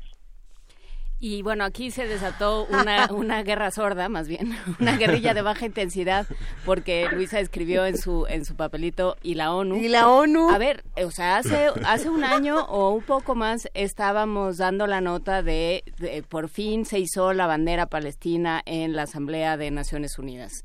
Y luego, que ¿dónde queda la ONU, Gilberto? Bueno, la ONU, pobrecita, yo creo que eh, eh la ONU es una organización con organización por supuesto con muchos defectos pero es mejor tenerla que no tenerla. Esa es mi, esa es mi opinión. Bueno, pero en un caso Ahora, como este la- tendría que, que hacer algo, ¿no? ¿O no? Sí, eh, sí, por supuesto. Aquí el problema, hay varios problemas. Uno de los problemas es que la ONU tiene dos, eh, muchos eh, suborganismos, el único organismo que puede imponerle a un Estado una medida es el Consejo de Seguridad. es el único que tiene un poder eh, de resolución eh, ejecutivo eh, que es, tiene carácter de orden a los demás estados. Y como ustedes saben, en el Consejo de Seguridad, cada que hay una medida que critique a Israel, Estados Unidos eh, la veta. Hubo una excepción hace unos meses, justo antes de que entrara el presidente Trump a la, a la Casa Blanca, Estados Unidos se abstuvo de una medida, de una eh, crítica a Israel y eh, se adoptó la resolución. Sin embargo, la capacidad de aplicarla pues, eh, pues es, es muy poca, sobre todo porque a- ahora eh, la presidencia de Trump implica un veto de hecho, de facto, a- aunque sea a posteriori, a cualquier eh, decisión que haya tomado el Consejo de Seguridad sobre, sobre Israel. Y ese es uno de los grandes defectos, por supuesto, de la estructura esta de Naciones Unidas. Bueno, pues eh, ahí, ahí ahí queda. Creo que es es interesante seguir este este asunto por por lo que dice del nuevo orden mundial. A- hablábamos, por supuesto, es imposible hablar del conflicto israelí-palestina, hablar de Netanyahu sin pasar por Estados Unidos y, si, y sobre todo si se empieza a hablar desde la Guerra Fría. Eh, Justo. ¿Cuál es el, eh, digamos, qué, qué incidencia está teniendo Estados Unidos en este conflicto? ¿no? Sobre todo con, con un discurso enormemente antimusulmán, ¿no? Eh, fuertemente antimusulmán, y por otro lado con un acercamiento de, eh, del, del yerno de Donald Trump, de Kutcher, a este, al, al gobierno judío. Eh, bueno, yo no le llamaría el gobierno judío, sino gobierno eh, israelí, ¿no? Sí. Porque realmente no todos los judíos se, se identifican necesariamente con, con ese gobierno ni con ese Estado, aunque Cierto. Puede haber mayorías, etcétera, etcétera, etcétera, ¿no? Pero digamos que aquí la situación es que el señor Trump declaró abiertamente ante todo el público que iba a ser su yerno el que se iba a encargar de eh, resolver el problema de Palestina y el encargado de realizar todas las negociaciones, etcétera, y es efectivamente él el que ha estado encargado de esta situación. Sin embargo, el gobierno de Trump, al menos la parte ejecutiva, la parte de el señor Trump y también de su yerno, se han caracterizado por tener una política hacia el Medio Oriente, que es una política no de liderazgo como todos los otros presidentes de Estados Unidos, por lo menos desde desde eh, la Segunda Guerra Mundial. Des- después de décadas de liderazgo, este gobierno, y, e insisto en que es sobre todo Trump y su círculo más cercano, están cediendo, cediendo el liderazgo a los actores locales, y no a, cual- no a todos, pero a ciertos actores locales. Entonces, están cediendo su- el liderazgo en cuanto a la cuestión de Palestina a Netanyahu, y Netanyahu se excede con mucha facilidad, como lo acabamos de ver con esta cuestión de las cámaras y de los eh, dispositivos de seguridad. Y, eh, pero en toda la propuesta de, de paz o de negociaciones, porque paz, ojalá, pero habrá que ver, eh, está cediendo el liderazgo de Israel, así como en otros frentes en la región está cediendo el liderazgo a otros a otros eh, gobiernos, lo cual ha generado otros conflictos, como ya sabemos y ya hemos conversado acerca del de, el de Qatar, este, pero eh, todo esto se hace muy complejo porque en el caso de eh, Siria, por ejemplo, eh, ahí no han cedido el liderazgo. Lo que ha hecho el señor Trump es cederle el liderazgo a los militares, incluso en lo político. Entonces, es una cesión de liderazgos eh, muy extraño que luego lleva a- puede llevar a contradicciones con mucha facilidad y no necesariamente a resolver eh, ni siquiera problemas, ya no digamos conflictos. Lo que sucede es que esta parte también, este, el monte del templo es el templo en la explanada que tiene la parte judía más importante. Entonces no se identifica tanto al gobierno de Israel como una cuestión diferenciada entre el judaísmo y el islam, ¿no? Por eso, digamos, esta parte en la que la lectura se hace tan tan tan simbólicamente judía y, y musulmana, ¿no? Esa, esta parte del islam es muy es muy fuerte en lo simbólico, ¿no? Sí, eso es tremendamente eh, eh, fuerte y es utilizado políticamente eh, por un lado y por otro. ¿no? Sí, Es, como eh, si fueran todos los judíos. Sí, digamos que el Estado de Israel quisiera ser el representante de todos los judíos del mundo. Ellos aspiran a eso y luego eh, se expresan como si realmente lo fuera. Sí. Eh, y, y de hecho quieren que eh, se re- le reconozca a Israel como un Estado eh, judío. No es que no lo sea de cierta forma, pues sí, claro que lo es, pero eh, digamos es parte de una de una batalla ideológica eh, bastante compleja y que sí, por supuesto, tiene que ver con toda esta idea de la hegemonía cultural de la que ya escribía un tal señor Gramsci hace casi 100 años. ¿verdad? Así es. De, de- sí, como una forma de control de, de, de adeptos. Sin duda, Gilberto Conde, yo creo que esto tendremos que discutirlo mucho, con mucho más tiempo en una mesa pronto. No sé, no sé si estés de acuerdo. Hablemos pronto, por favor, porque se quedan muchas preguntas sobre la mesa por aquí. Pues yo encantado, con tal de ir a, a, a verlos a ustedes y, y conversar Eh. en persona, yo eh, materia dispuesta. Gracias, doctor. Pues muchas gracias, Gilberto Conde, lo vamos a, a platicar y eh, nos veremos pronto por acá. Así espero. Yo ahí, eh, el mes que entra ahí estoy con ustedes y así lo, lo disponen. Recibe un gran abrazo de parte de todo el equipo de Primer Movimiento, Gilberto. Nosotros nos despedimos de, de esta nota internacional, pero nos despedimos con música, Miguel Sí, Ángel. de Stella Chihuese Namoimbiri, que es una pieza la más importante es la, la más importante intérprete de vira, el instrumento nacional de Zimbabue, también llamado piano de mano. Actualmente tiene 70 años, pero empezó su larga carrera en 1966, a los 20 años, aprendiendo un instrumento que no solo estaba vedado para las mujeres en ese entonces, sino además prohibida cualquier actividad cultural por el gobierno colonial en su país. Hasta la fecha sigue viajando por todo el mundo dando conciertos y talleres. Vamos a escucharla. Venga.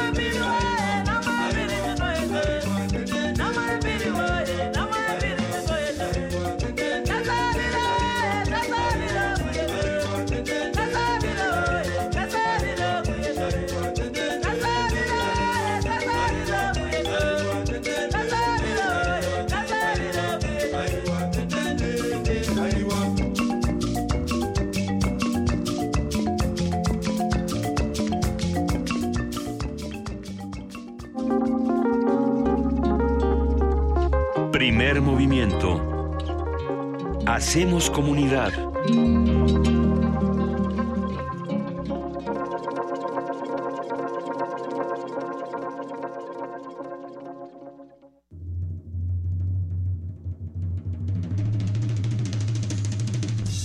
La música es un cosmos, un agujero negro que sublime y transforma.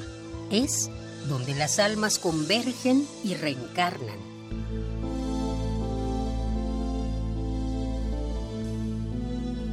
El Festival Intersecciones trae para ti la música de Astral Earth. Viernes 4 de agosto a las 21 horas en la sala Julián Carrillo de Radio UNAM. Entrada libre. Ven y abre tu conciencia a nuevos sonidos. Radio UNAM, experiencia sonora.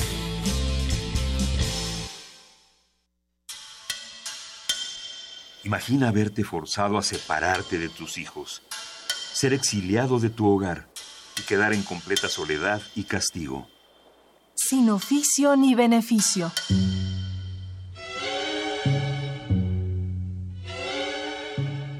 Espectáculo unipersonal dancístico de Luciana Ruiz. Un viaje en transatlántico que nos narra la historia de una generación para la cual la migración fue parte fundamental de su identidad latinoamericana. Todos los martes de agosto, 20 horas, en la sala Julián Carrillo. Entrada libre. Radio UNAM, experiencia sonora. Mamá, ¿hoy tampoco voy a tomar leche? No, hija. Vamos a comprar una. Ándale. Es que no me alcanza. Nos subieron la gasolina. Cuestan más los camiones y las tortillas. Pero yo quiero leche. Ay, mija, si supiera el mal gobierno que tenemos, son unos miserables que no les importamos. Al gobierno, tu bienestar no le importa. Al PT, sí. Por eso, al igual que tú, estamos hasta la madre. Piénsalo bien. Ya no votes por los mismos abusivos. Partido del Trabajo. Llega a sus últimas semanas de exhibición la magna muestra retrospectiva ARP del escultor, poeta y pintor franco-alemán Jean Arp en el Museo de Arte Moderno, compuesta por 60 piezas entre relieves, esculturas, óleos, collage, tintas, gouache, grabados, tapices y libros ilustrados del fundador del movimiento dadaísta y desvela las expresiones vanguardistas de inicios del siglo XX. La exposición se puede visitar en el Museo de Arte Moderno en Chapultepec, Ciudad de México. Sumérgete en la música del planeta. Encuentra las perlas acústicas en el Mapamundi. Salpicadas desde Radio Nacional de España, Mundofonías. Una producción de Juan Antonio Vázquez y Araceli Zigane, creada para divulgar los ritmos del mundo. Sábados, 6 de la tarde, por el 96.1 de FM. Radio UNAM. Náhuatl, Mixteco, Maya, Celtal, Tzotzil, Zapoteco, Otomí. Las lenguas originarias de México reunidas en un espacio de interculturalidad. Calme Cali. Calme Cali. Acompáñanos a conocer las diferentes culturas indígenas de nuestro país en voz de sus hablantes. Todos los jueves a las 10 de la mañana. Retransmisión domingo 15.30 horas. Por el 96.1 de FM. Radio UNAM.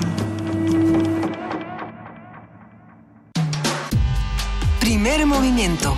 Podcast y transmisión en directo en www.radiounam.unam.mx.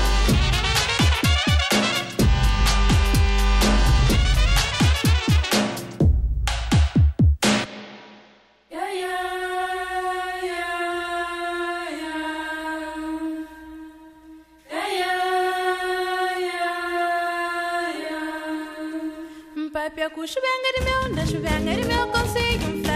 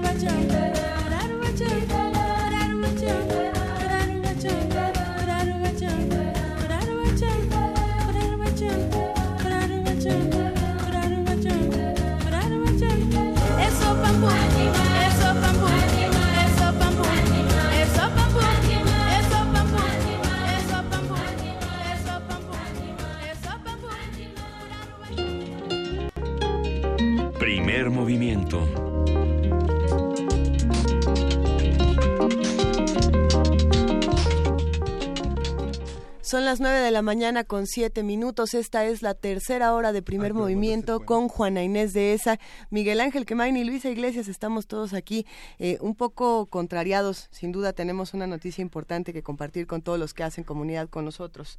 Pues sí, murió, murió Ramón Shirau, uno de los grandes, uno de los grandes eh, hombres que vienen del exilio español. Él fue hijo de Joaquín Shirao Palau y Pilar Subías, que fueron quienes, eh, sus padres, eh, la llegada a México está enmarcada de ese, de ese duelo que se fue convirtiendo, como decía Paz, en una, en una naranja al mediodía situada este, como un, uno de los paradigmas que consideraba Paz de la poesía de, Ramón Shirao, una desnudez Paz lo llamaba el hombre puente. el hombre puente, ¿no? Un hombre que tendía muchísimos puentes y que en el Colegio de México yo lo recuerdo con muchísimo cariño rodeado de muchos estudiantes de varias universidades dirigiendo la revista Diálogos como un gran editor y, y yo creo que fue uno de los grandes espacios de poesía de finales de los 70 y, y los, y los años 80 que no existían en México. Y podemos pensar en el periódico de poesía, muchos espacios que están abiertos a los poetas mexicanos y a los poetas, a la, a la gran traducción de poesía que fue el tema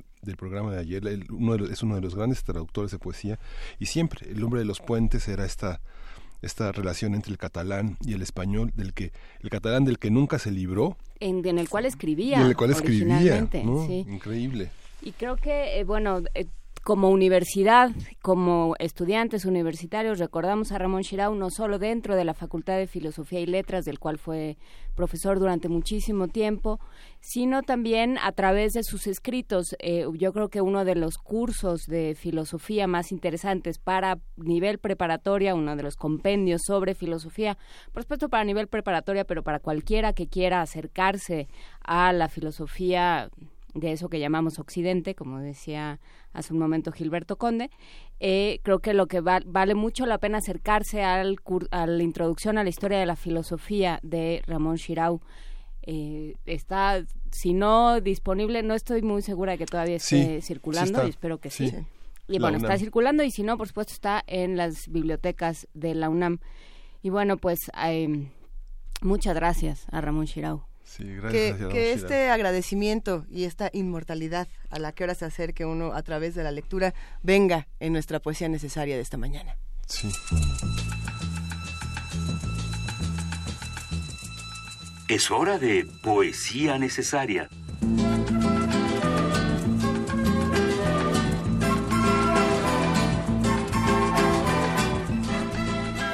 Miguel Ángel Quemain, ¿qué vamos voy a a, leer? voy, voy a leer un poema que hemos seleccionado esta mañana, se llama Gradas, viene del, del poema Gradas, es un fragmento, el fragmento 11, y dice, barcas de mar azul, los olivos ramos y remos de todo pájaro hablan, cantan, Gregorio, con luz que no admite tinieblas.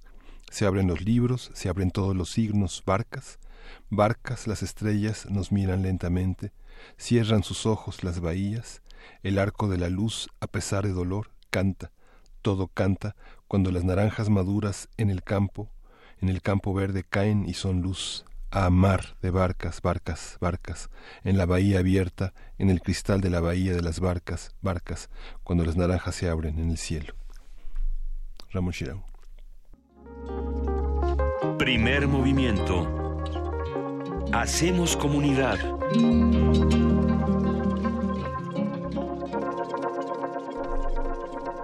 Y seguimos aquí en primer movimiento. Escríbanos, díganos qué opinan precisamente de, de la inmensa obra de Ramón Shirao, que, que han leído, qué nos quieren compartir. Nosotros aquí compartimos este poema en Poesía Necesaria, pero eh, hagamos entre todos comunidad y hagamos retratos de estas personas que fueron tan importantes para nuestra universidad y para el panorama literario, para los que filosófico. siguen siendo eh, también eh, piensen en, en sus maestros, ¿no? En sus maestros de las aulas y sus maestros en la vida y sus maestros a través de los libros, ¿no? Siempre hay alguien a quien le debemos ciertas cosas y que pues que lo sabemos, no se lo, o lo decimos o no lo decimos, da igual, pero pero sabemos quiénes son nuestros maestros y de eso Sí. se trata. Yo lo conocí en el CCH con la introducción mira. a la historia de la filosofía. Pues sí. Y me lo llevé a la playa y era absolutamente absurdo, era, era absurdo llevarse un libro de filosofía a la playa.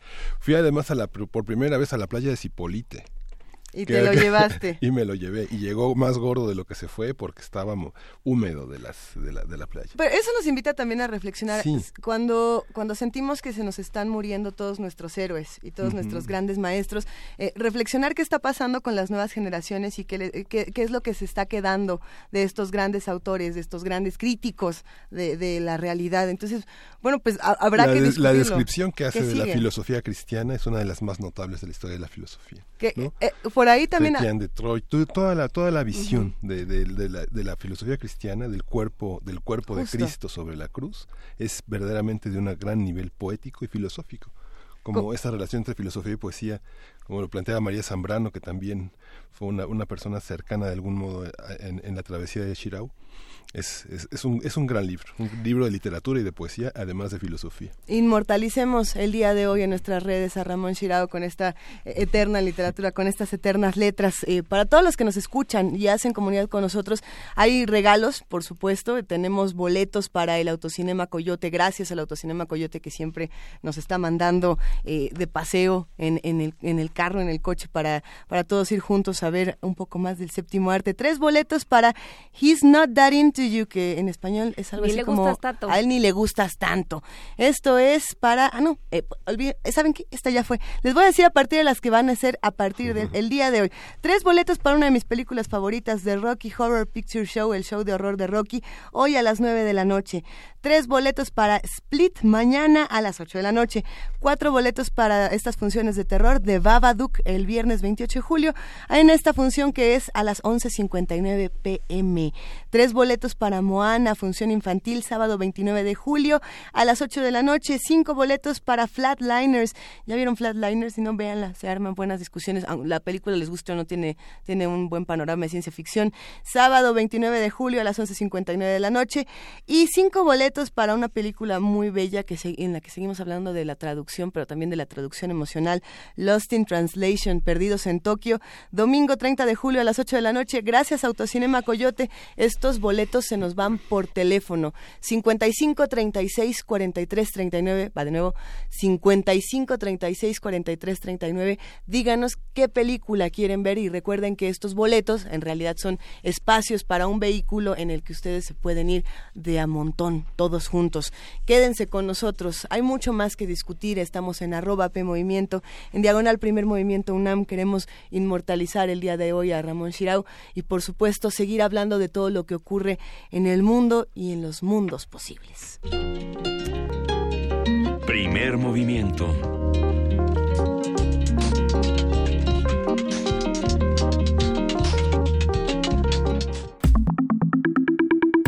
La mesa del día. Está- ya está con nosotros el doctor Alberto Betancourt, profesor de la Facultad de Filosofía y Letras de la UNAM.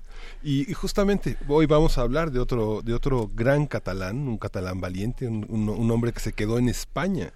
Este, en, el, en el mundo franquista, muchos muchos intelectuales, muchos hombres huyeron, Hu- huy- bueno, no, se huir refugiaron, se, sí, de- sí, sí. se refugiaron en otras partes donde no había este, esa, esa represión. Vázquez Montalbán se quedó y en 1900 eh, es- fue, creo que de sus primeros libros, Informe sobre la Información, fue una de las críticas más fuertes a esta prensa decimonónica, franquista, cobarde, y después el Manifiesto Subnormal, que es una de las grandes labores de ensayista que hizo, que hizo este Vázquez Montalbán, uno de los grandes, grandes en la literatura y el periodismo catalán, de quien nos va a hablar hoy, Alberto. Bienvenido Alberto Betancourt. Hola, ¿qué tal? Muy buenos días a todos.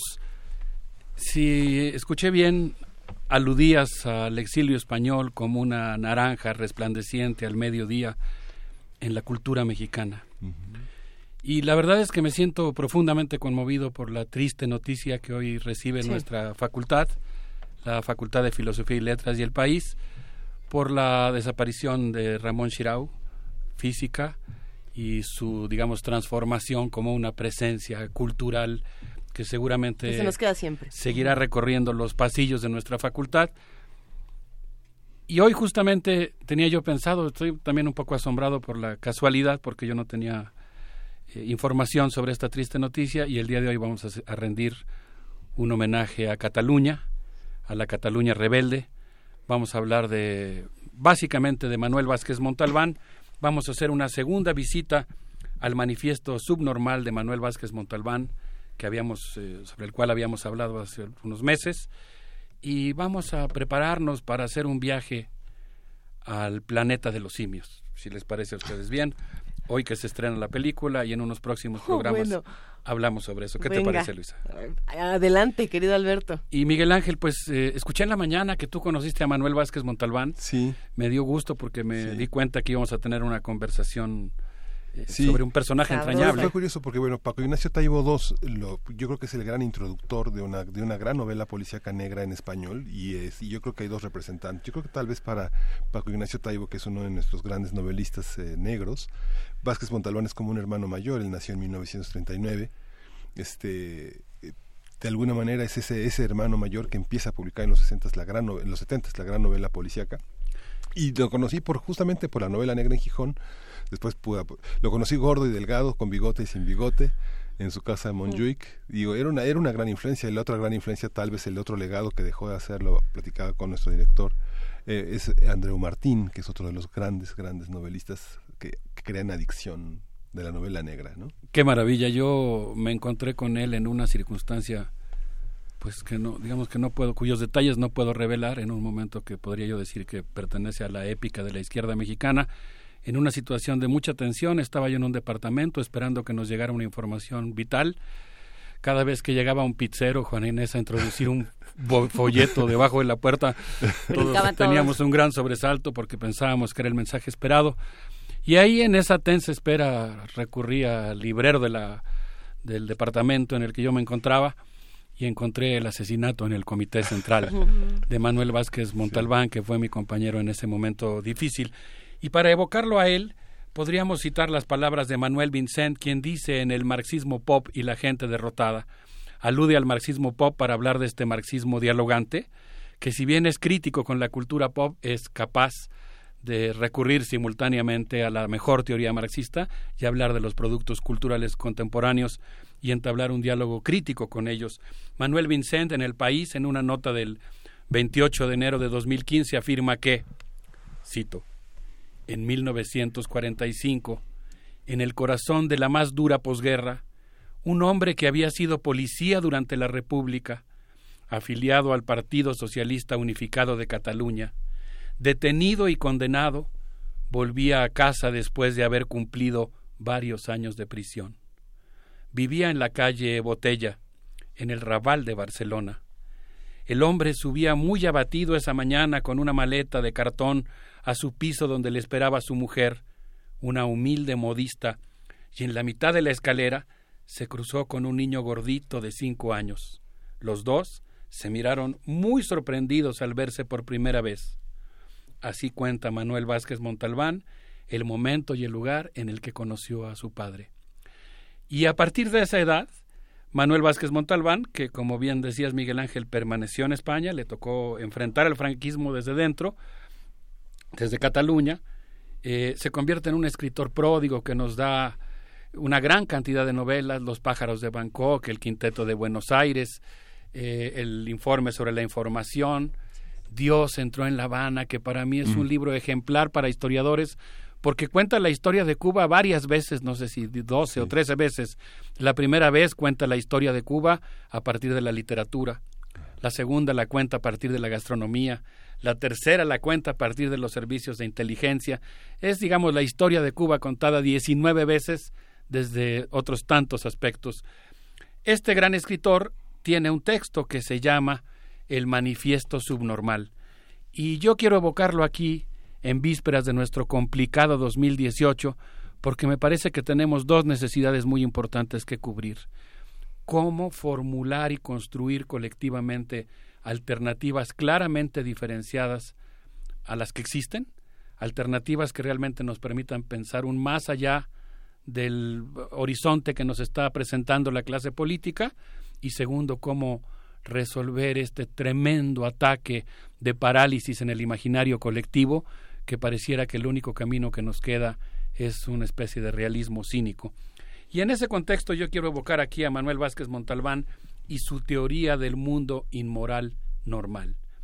El escritor comunista de novela negra y analista de los medios escribió el Manifiesto Subnormal en el que expuso lo que podríamos llamar su propia crítica a la razón cínica.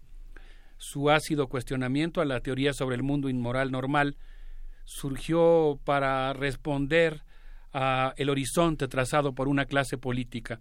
Yo creo que vale la pena revisitar su escrito en este tránsito histórico que va del happy end de los Junkers alemanes tras la caída del muro de Berlín a la anexión silenciosa y subordinada versión 3.0 constituida por la renegociación del Tratado de Libre Comercio de América del Norte, cuyas crónicas en los medios principales me causan verdadero azoro por la banalidad con la que cuentan esta, digamos, conversión de una entrega subordinada a una entrega abyecta y la manera en que lo cuentan como si no pasara nada.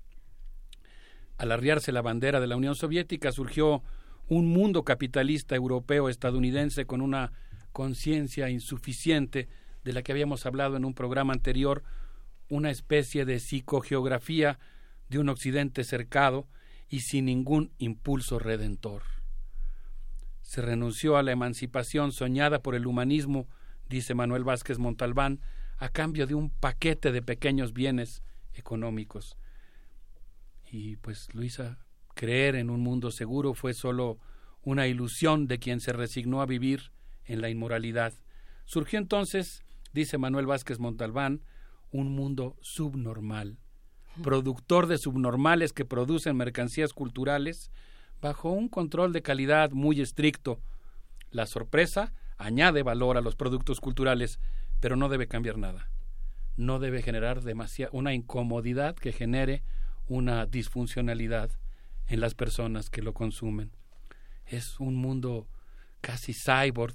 Y Manuel Vázquez Montalbán, con esta prosa irónica que lo caracteriza, habla de un bisturí eugenésico de los más media que vuelven anodino el humanismo y en el que los jóvenes del trabajo precario, inmolados desde los 14 años a la relación capital-trabajo, en una lucha en la que se vale todo, son sometidos a un ocio, esta es la parte que a mí me encanta, comercialmente preprogramado.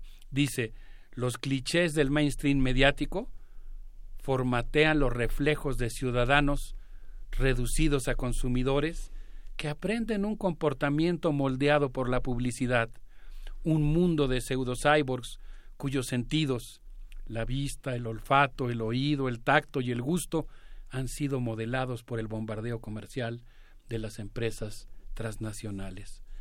El subnormal, digamos cualquiera de nosotros en la medida en que estamos sometidos a la maquinaria de la conciencia, ignora las decisiones que se toman en el búnker de los Junkers alemanes, metafóricamente porque ahora pueden ser gringos, desconoce la hora de la reunión suprema en la que se decidirá su destino, no sabe cuándo se va a realizar el cónclave que remodelará un continente entero a partir de nuevas leyes laborales, o que decidirá la bancarización de la vida cotidiana de los habitantes de la India o Bangladesh, aunque eso sí, los medios lo bombardean con noticias de sociales sobre Davos.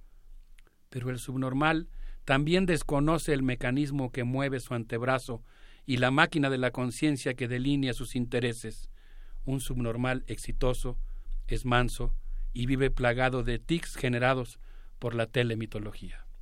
¿Qué te parece, Luisa? Eh, eh, es que me quedé pensando inmediato en un ensayo que acaba de leer hace algunas semanas de una estadounidense. En un momento busco exactamente dónde está. Pero lo que hablaba, hablaba precisamente del ocio preprogramado y, de cómo muchas veces este bombardeo comercial ya está diseñado para desactivar comunidades y movimientos sociales. Por, ejemplo, eh, ponía un ejemplo muy claro que me llama mucho la atención, creo que está relacionado. Decía, los jóvenes que tienen entre 18 y 30 años, ya voy a decir este 35, pero no decía entre 18 y 30, que dicen yo no quiero tener una familia, no quiero tener posesiones, quiero dedicarme a viajar, a vivir mi propia vida, a ser independiente. Que todo esto parecería en cierta medida que tiene que ver con la libertad de las elecciones y con con, otro tipo de patrones, estaba diseñado precisamente para que estas sociedades no se quejen de no tener acceso a propiedades, a servicios médicos, a educación, a servicios de, otro tipo de familias. Es, interesantísimo, ¿no? Y todo esto desde el ocio programado, desde este bisturí eugenésico. Es interesante, se relaciona. la idea de nada me arraiga. De nada, de, yo soy libre, pero en yo realidad. Soy libre, pero porque no puedo pagar una hipoteca. Porque el, Entonces, porque el sistema me no me lo va, no me lo tengo. prestó. Ajá. Pero, pero qué afortunado soy de decidirlo yo. Es, ¿no? es muy interesante cómo es que Manuel Vázquez Montalbán plantea que el capitalismo contemporáneo ha generado una especie de equilibrio entre la estructura basada en la explotación y una superestructura capaz de crear conformismo. Digamos, eh, el mundo es un mall cuyos productos se elaboran en sórdidos talleres en Bangladesh o en talleres de costura clandestinos como los que quedaron al descubierto en la Ciudad de México y en tantos otros lugares del mundo. Y como le agradecemos a Cataluña su pensamiento rebelde, yo les propondría que escuchemos a Sankt Traid, El vuelo del hombre pájaro, para recordar al mejor rock eh, catalán. Eh, sería bueno seguir hablando de qué está pasando ahora en Cataluña. Pero bueno. Por supuesto.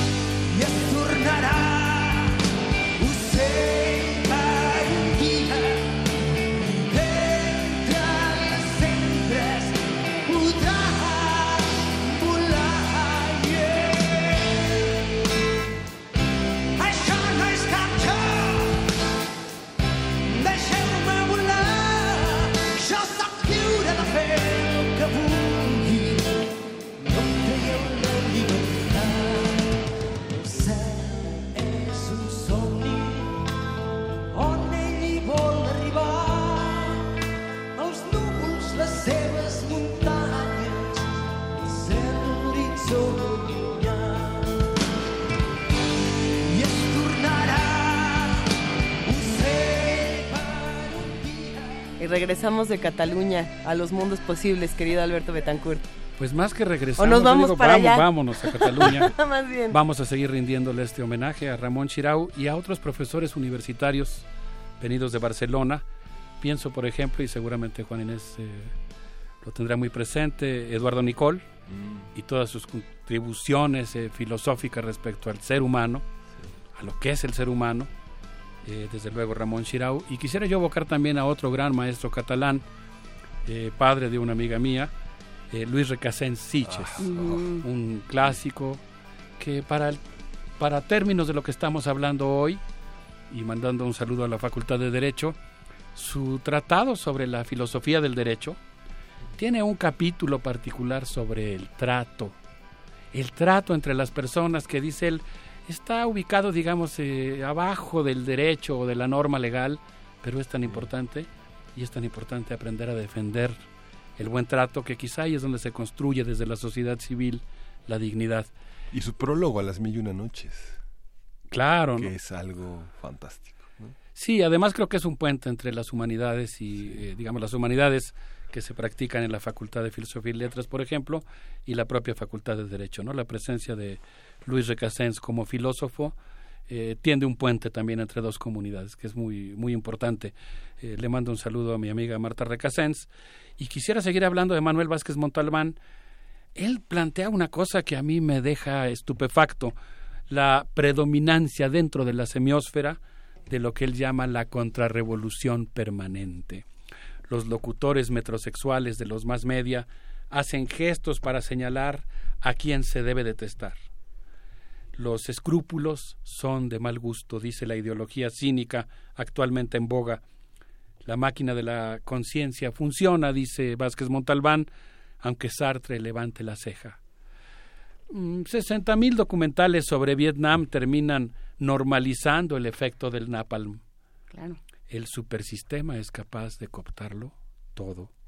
El capitalismo postmuro de Berlín es culturalmente hablando keynesiano y se propone el pleno empleo de los intelectuales, se requiere de una pequeña cuota de críticos que le den un cierto aire de pluralidad a los programas que están encaminados a generar consenso en favor de la injusticia, pero requieren de una voz mínimamente disonante para eh, darle color a la textura.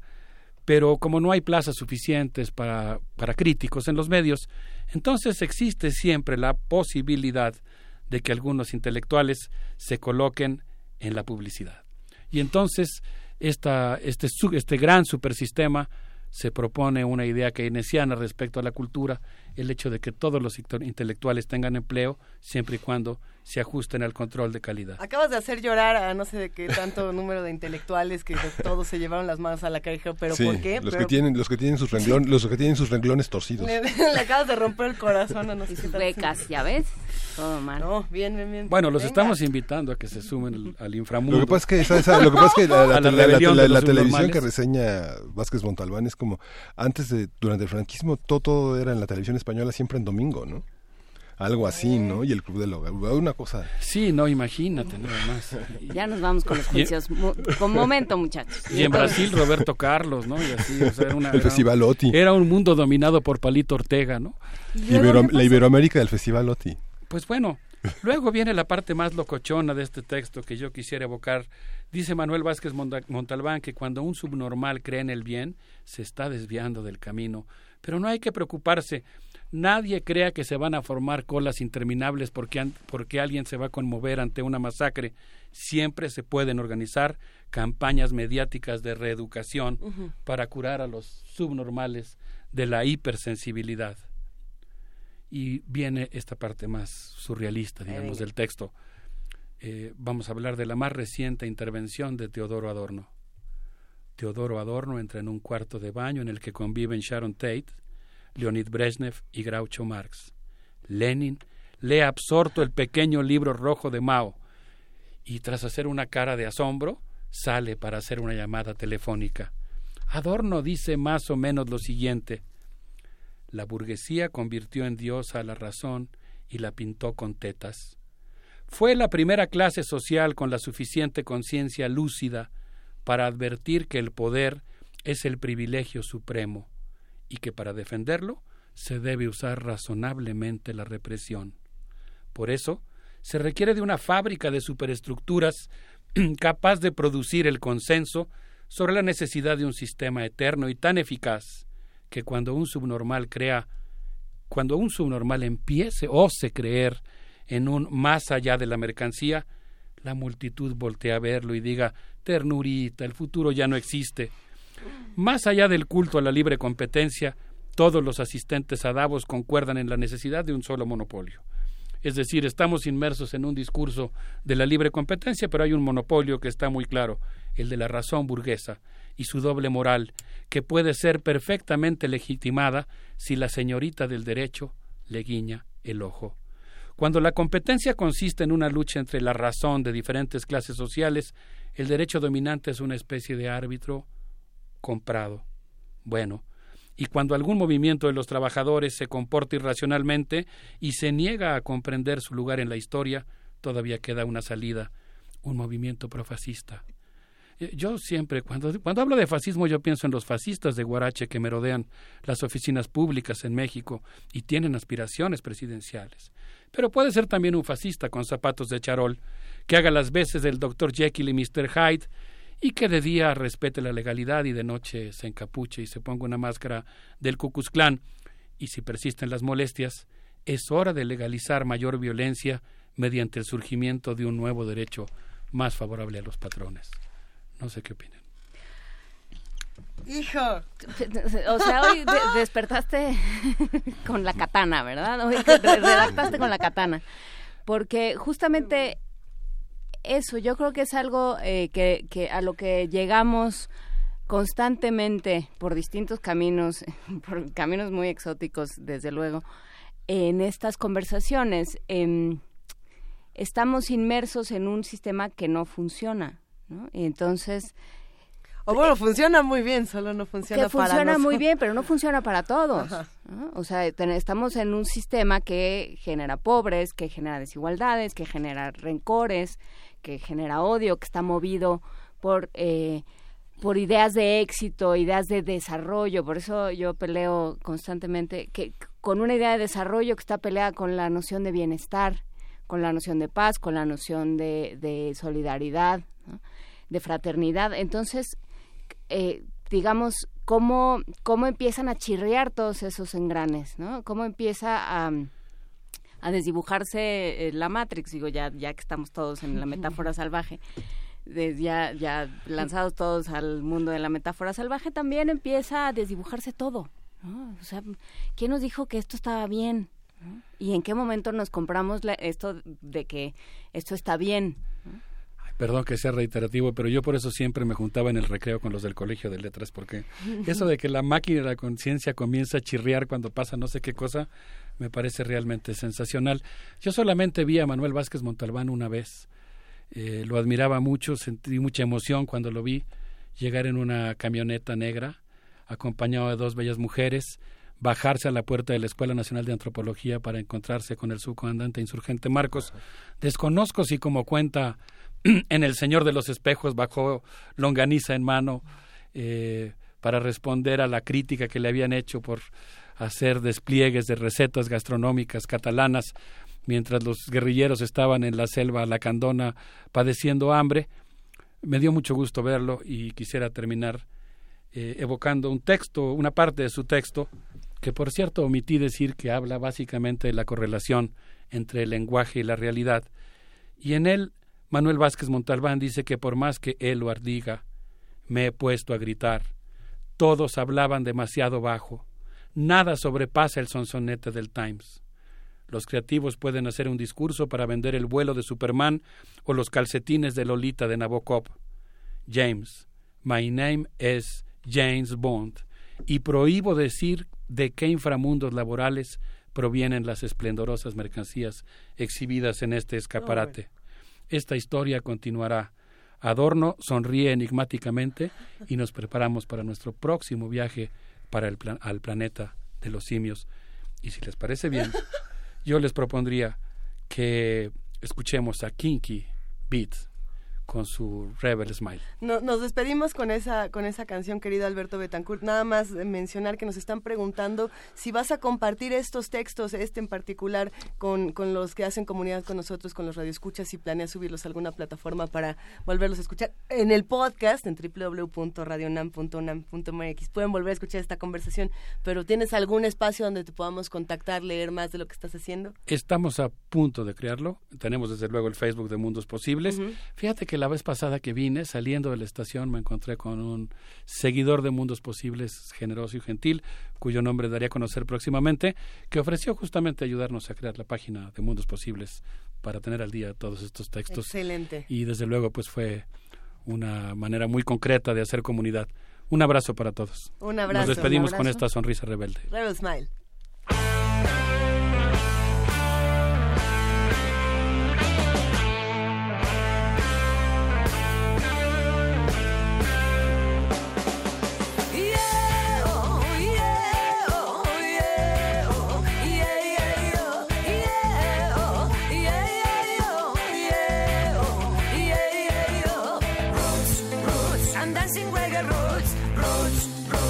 Dancing reggae roots, roots, roots. I'm dancing reggae roots, roots, roots. I'm dancing reggae roots. Vamos ya a ponernos en fase, atacando al enemigo por la base. Mira cómo vengo, camino con lo opuesto. Cambian los tiempos y soplan los vientos, lo siento. Por dentro, vamos ya a ponernos en fase, atacando al enemigo por la base.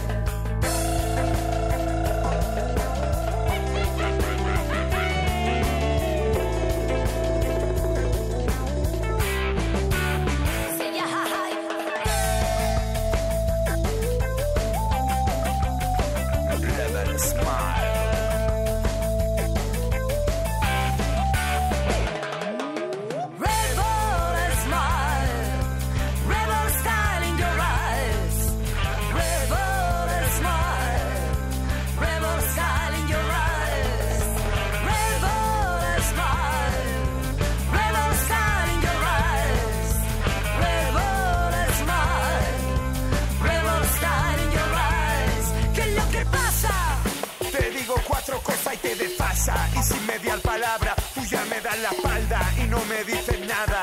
Y digo, roots, roots. Dancing reggae roots, roots, roots. I'm dancing reggae roots, roots.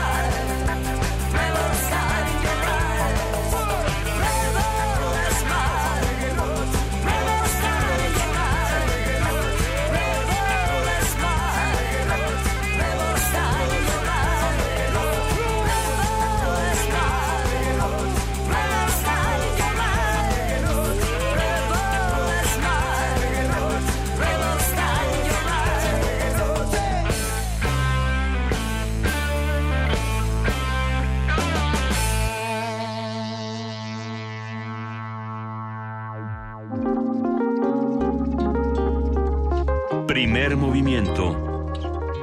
Hacemos comunidad.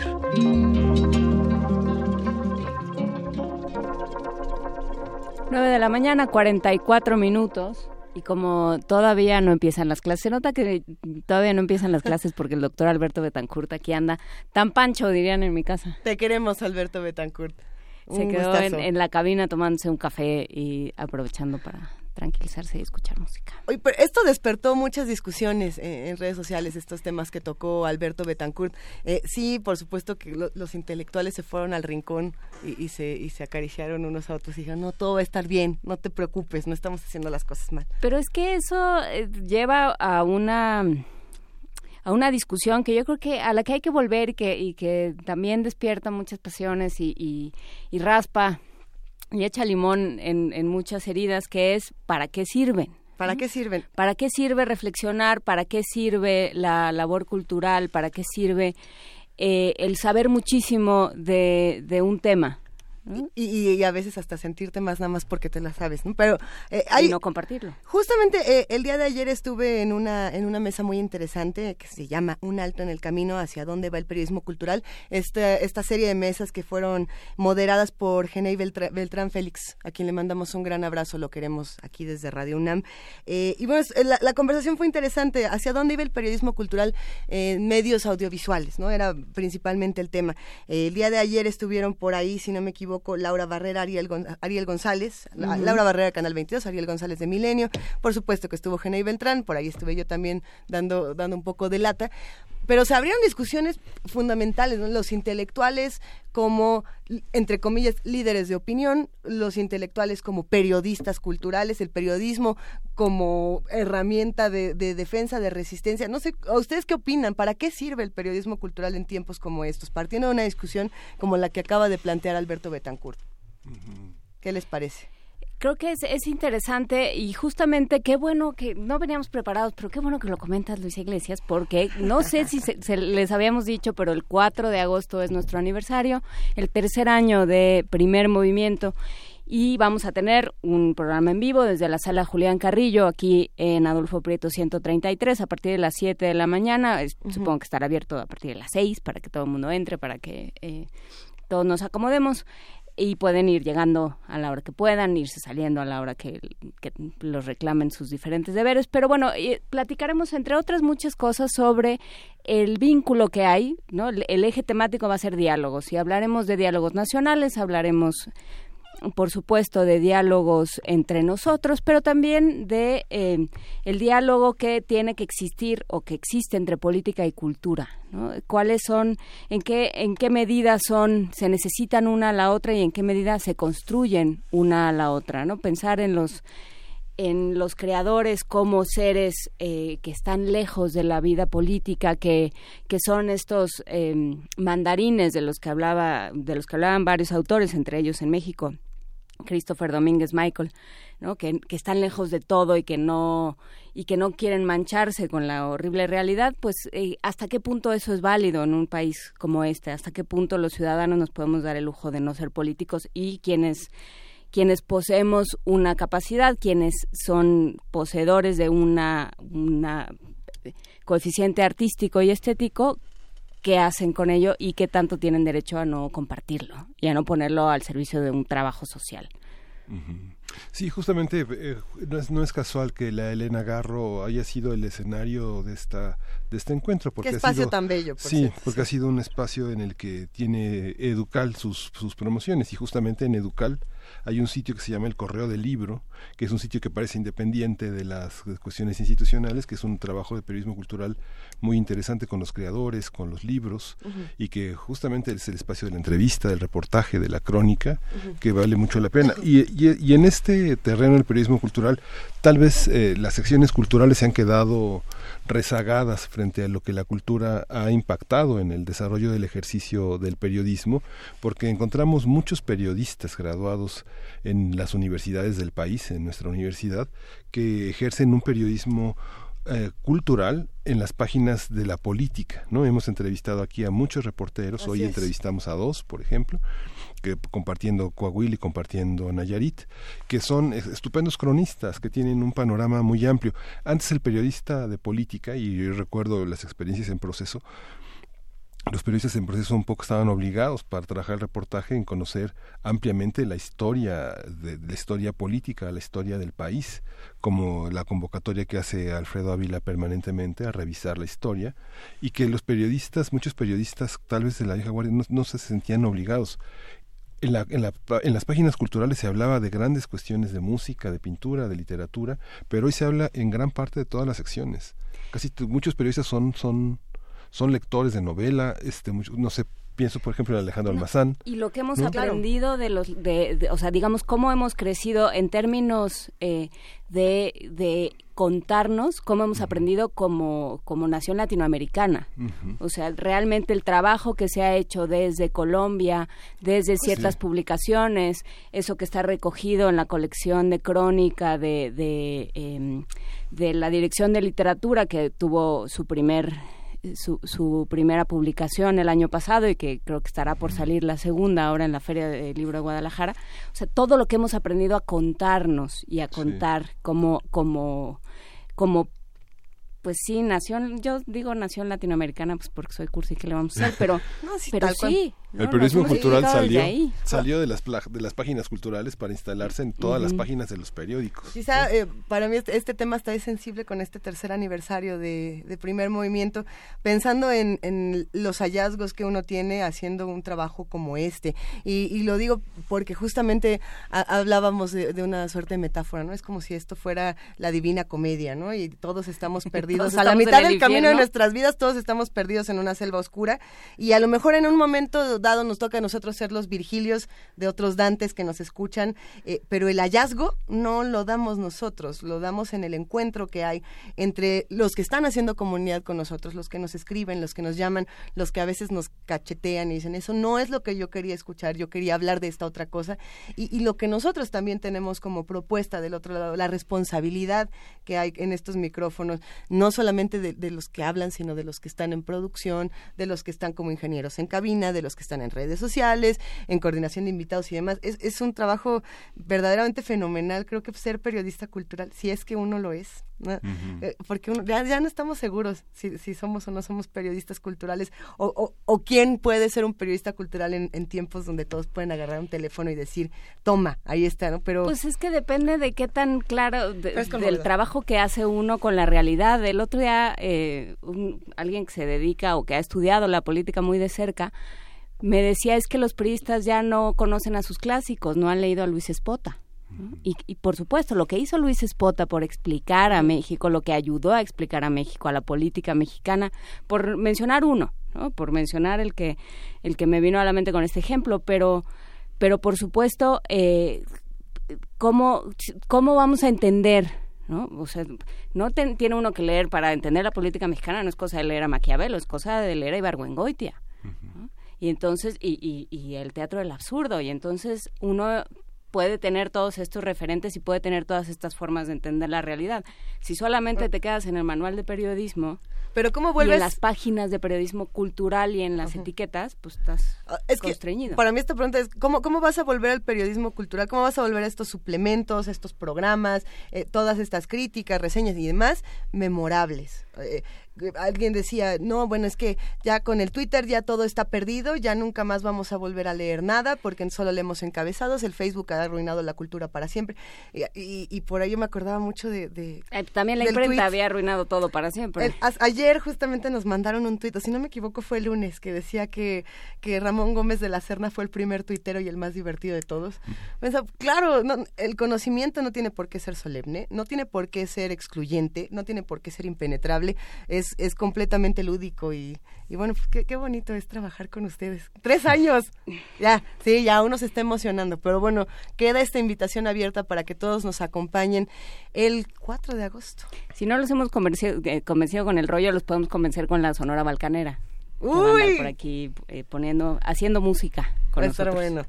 Sonora Balcanera y muchas sorpresas más en la sala Julián Carrillo. Yo, yo, 7 a yo- yo 10. quiero hacer un comercial porque justamente este yo tengo mucho tiempo de ejercer el periodismo, pero en los últimos tiempos, aquí en Primer Movimiento, y también gracias a Juan me he enterado de muchas lecturas que tienen que ver con la infancia, y justamente de la infancia, un- un- una, una psicoanalista que aprecio mucho, una psicoanalista mexicana en compañía de otra psicoanalista argentina, Ujú. van a presentar el primero de agosto un libro polémico, un libro que se llama Infancias entre espectros y trastierros, que son una- un diálogo entre Argentina y México alrededor de Bien. varios aspectos. Uno es la medicalización, otro Uf, es la es pedagogía tema. y otro es la clínica.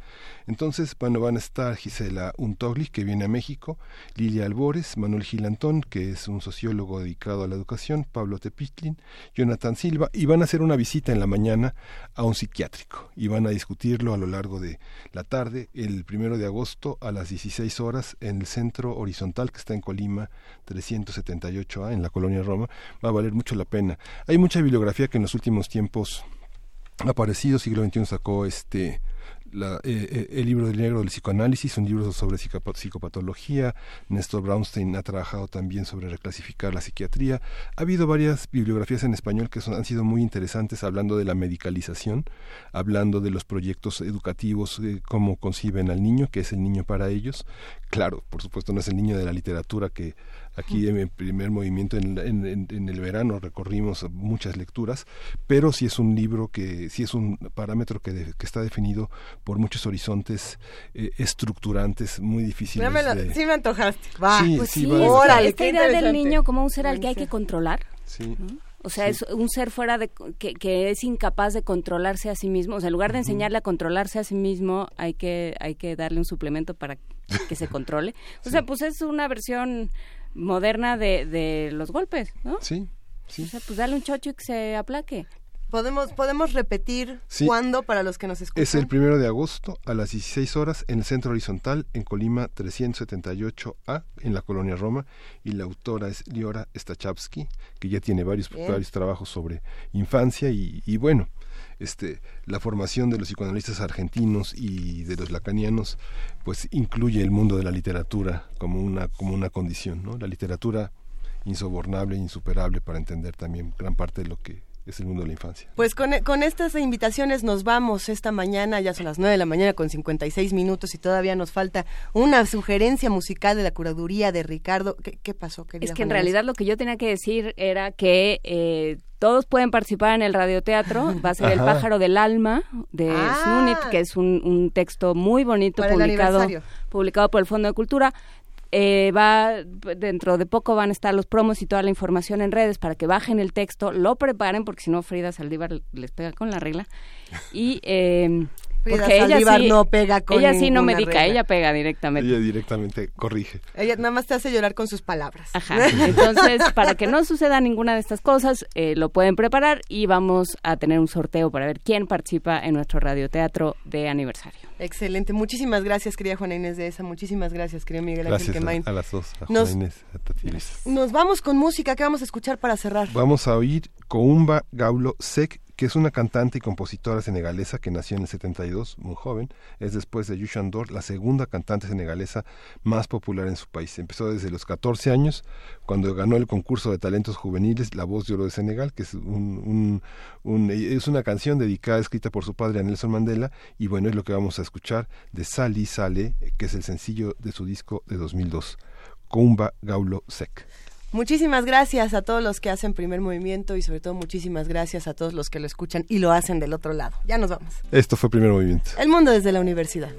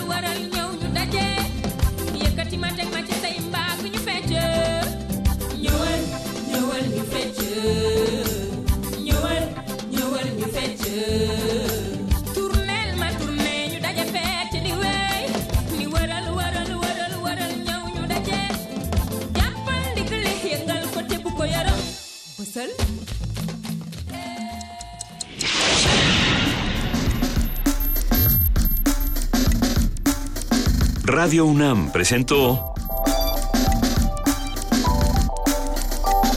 Primer Movimiento. El mundo desde la universidad.